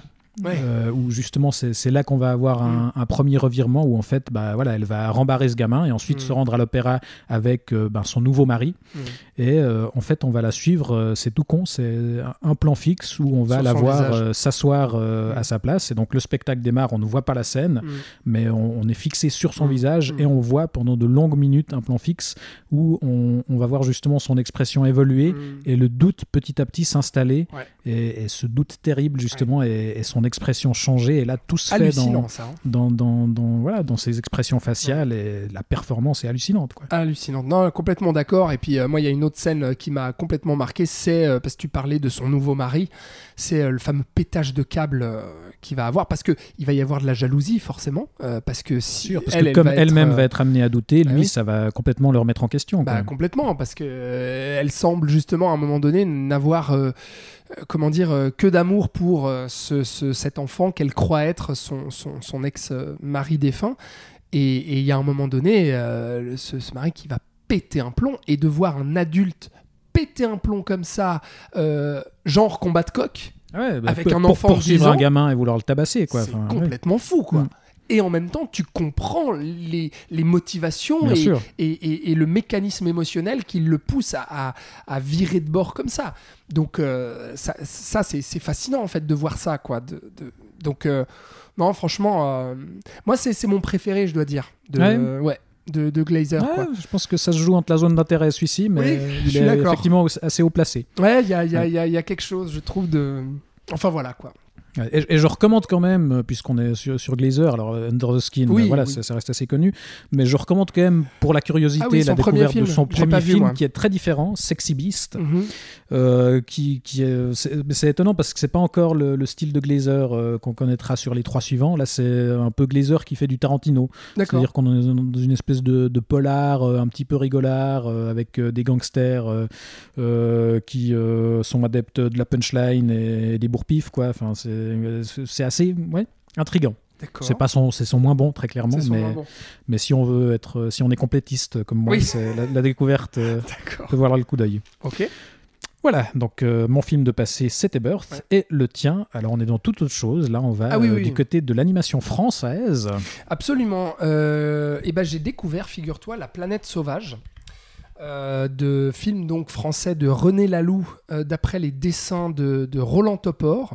Euh, ces deux noms ne vous disent peut-être rien et pourtant dans les années 70 et 80 c'était des grands noms de l'animation française et de la science-fiction. Aussi, puisque ce film-là, alors La planète sauvage, euh, est un film absolument culte, hein, qui est sorti euh, euh, en 73, et puis qui avait gagné le, Grand Prix à Cannes, avec une grande réputation qui le précède. Si je vous en parle, c'est parce que j'ai découvert ce film, eh bien, bah, ce, ce- début d'année, puisqu'il est ressorti dans un Blu-ray Steelbook chez Potemkin, qui est superbe d'ailleurs, je vous le dis, avec des super bonus où on a euh, les, premiers courts-métrages euh, de René Laloux, euh, un documentaire aussi sur euh, sa carrière, parce que c'est un homme finalement alors qui aura marqué les esprits avec ce film-là, mais déjà avec des courts-métrages en fait qui se seront fait reconnaître en festival. Notamment ceux qui sont très connus, ce sont Les Dents du Singe dans les années 60, qui a été fait. La particularité, je trouve que c'est intéressant d'en parler avant de parler de la planète sauvage, puisque René Laloux avait travaillé en fait dans un asile de fous. Et en fait, il avait demandé aux, aux- aux fous, pardon, de le- enfin aux malades mentaux, Un asile psychiatrique, asile s'il te plaît. psychiatrique, pardon, asile, excuse-moi Thibaut, et pardon aux, aux- aux malades. Euh, mais euh, il leur avait demandé de, de dessiner en fait, de s'exprimer, de il avait travaillé un film, euh, donc euh, un court métrage d'animation, d'après les dessins de, de, de ces malades mentaux. Donc euh, très intéressant, qui avait euh, marqué justement le, le paysage cinématographique français, euh, donc de niche hein, bien sûr à l'époque. Et puis là où il avait un peu révolutionné la chose, c'était avec sa rencontre avec euh, Roland Topor, qui était dessinateur, qui avait justement adoré Les Dents du Singe, et où ils avaient fait euh, Les Escargots, un court métrage de 1965, euh, et bah en fait euh, qui là tout de suite euh, révolutionnait euh, la, manière de, comment dire euh, d'animer un, film d'animation tout simplement. Quand tu vois les dessins, en fait, on a des dessins bah, très très proches de la peinture, et puis il y avait une, fluidité en fait dans l'animation à cette époque-là, mais tout en conservant un style graphique très particulier et en s'attaquant justement au domaine de la science-fiction, en fait, qui avait voyagé. C'est très drôle parce qu'ils avaient marqué le Japon. Et tout de suite après, La planète sauvage, long métrage, donc de science-fiction qui parle de, je vais vous le dire quand même, euh, de de- d'extraterrestres, en fait tout bleus, euh, qui ont une société. C'est Avatar ou Oh, quoi? mais oui, Avatar avant l'heure. Non, mais à part ça, franchement, on- je pense qu'on minimise euh, potentiellement l'influence de ce film-là, La planète sauvage, donc avec ces grands extraterrestres bleus euh, qui ont comme esclaves, ou en tout cas comme animaux de compagnie, c'est ça qui est très troublant, des humains. Ah non, c'est la Euh, planète des singes en fait. v- Voilà, exactement. Mais vraiment comme animaux de compagnie. C'est-à-dire que ces extraterrestres sont immenses et les humains euh, tiennent dans leurs mains, vraiment. Et euh, donc ce film-là, La planète sauvage, a marqué son époque euh, et notamment euh, a voyagé, je parlais du Japon, bah, aura marqué Miyazaki. Miyazaki a cité La planète sauvage comme il aura cité Le roi et l'oiseau comme étant ses principales influences. Bah oui, l'animation française, bah, le... le, le, le, le- ah Le garçon et le ga-. Non, non, pardon. Le roi et l'oiseau. Le roi et l'oiseau, Oui. merci. Je venais de le dire, mais je venais de l'oublier.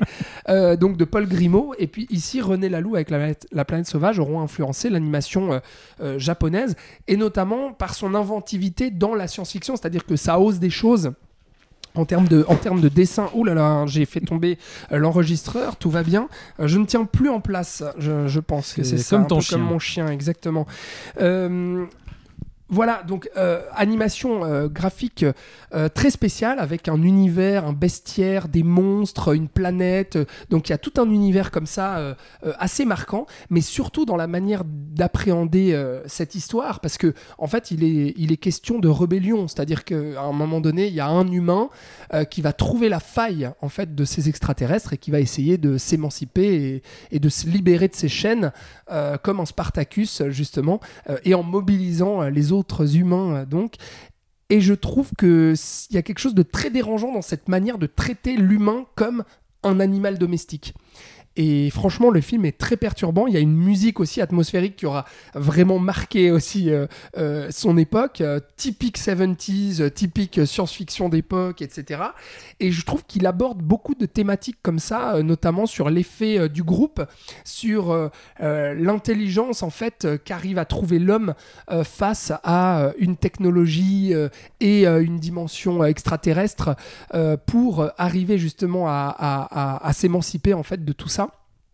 Euh, qui, euh, moi, m'a absolument fasciné. Et le film, euh, je parlais de côté dérangeant, aussi dans sa, sa dimension graphique, parce que il va montrer aussi des massacres à un moment donné humains, du sang et autres, une extermination d'humains qui, qui va justement rappeler, bah, enfin voilà, les images qu'on a de la dernière guerre, donc les images de l'Holocauste. Donc c'est peut-être pas un film d'animation spécialement familial ou Non, justement. Je, je précise, oui, je l'ai pas vu, Oui, mais effectivement, oui. c'est vrai que j'aurais pu le préciser dès le départ. Non, c'est pas un film Hmm. d'animation pour enfants, Ouais. Euh, certainement pas, Euh, parce que, bah, comme je dis, graphiquement, ça peut être assez gore par moment. enfin justement Euh, si on compare à un Miyazaki, c'est voilà, Oui. on est dans du du film plus adulte entre guillemets. Oui, clairement Hmm. plus adulte, à destination d'adultes. Et puis, bah, ça aussi, c'était pas courant, tu vois, euh, à, à l'époque. Et il y a un côté euh, expérimental et, et fantaisiste, euh, bah, voilà, qui rappelle la liberté, en fait, des 70s, quoi. Avec ce côté, on imagine la, la création libérée. La création euh, sous influence aussi. Euh, donc c'est un film qui m'a absolument fasciné et euh, surtout quand on, quand on aime euh, l'animation japonaise, qu'on aime Miyazaki, qu'on aime euh, la science-fiction. On parlait de, de science-fiction animée française récemment avec euh, Mars Express. Euh, c'est pas très courant. Et là, de voir qu'il y avait un film comme ça, euh, aussi novateur pour l'époque, et qui est toujours d'actualité, euh, qui a influencé bon nombre de maîtres euh, à penser qu'on a aujourd'hui, bah, ça vaut la peine, en fait, de, voir ce film-là, dont j'avais très peu entendu parler, en fait, pour être honnête, avant de... Bah avant de, de- de- de- d'avoir ce Blu-ray euh, et, et Ouais, de, même si ça reste effectivement. euh, Enfin, il me semble que c'est une influence qui a, voilà, qui a été marquante et qui est revendiquée par pas mal d'artistes, mais que, qui est peut-être justement moins vue qu'un Roi et l'Oiseau, par Exact. exemple. euh, C'est ça, en fait, c'est qui est plus peut-être un, un, peu film... plus confidentiel dans l'absolu. Totalement. Mm. C'est un film qui est cité par, surtout par des artistes, en fait, plus que par le public Ouais, ou un milieu Mhm. cinéphile, tu vois. Et donc, peut-être que cette ressortie, bah, à l'occasion de ces 50, des 50 ans du film, hein, euh, c'est pour ça que Potemkin l'a ressorti. Ce film a 50 ans, rien que de se dire ça, c'est hallucinant. Euh, voyez, voyez La planète sauvage. Voilà. Bah écoute, tu donnes très envie. Moi, je l'ai jamais vu, donc euh, je pense que je vais te t'emprunter le steelbook et puis Oui. découvrir ça. Et bah, tu as bien raison. Et bien voilà, on arrive au bout de, de notre épisode euh, du mois de février. Donc, euh, on l'a dit, l'année commence bien. Malheureusement, on n'est pas sûr qu'elle continue aussi bien, parce qu'en général, euh, voilà, les, les mois de février-mars, 'fin, ça, ça- Ouais, ça- ça se calme un petit peu. Ça sent un peu moins de sorties ce sera un peu, moins, un peu moins riche. Bon, le- le- l'éléphant au milieu de la pièce, c'est Dune 2, quand même, qui Oui. va arriver fin février. Alors, qui n'est pas spécialement un film qu'on attend, toi et Non. moi. Euh, je suis pas sûr que Florian non plus. Non. Euh, mais, Mais, Patrick euh, nous a dit que c'était super. Voilà, on salue, on salue Patrick. Et euh, on en profite aussi, Thibaut, pour dire que la dernière émission cinéma sur NRTV, Nyon. Région Est Télévision, est en ligne.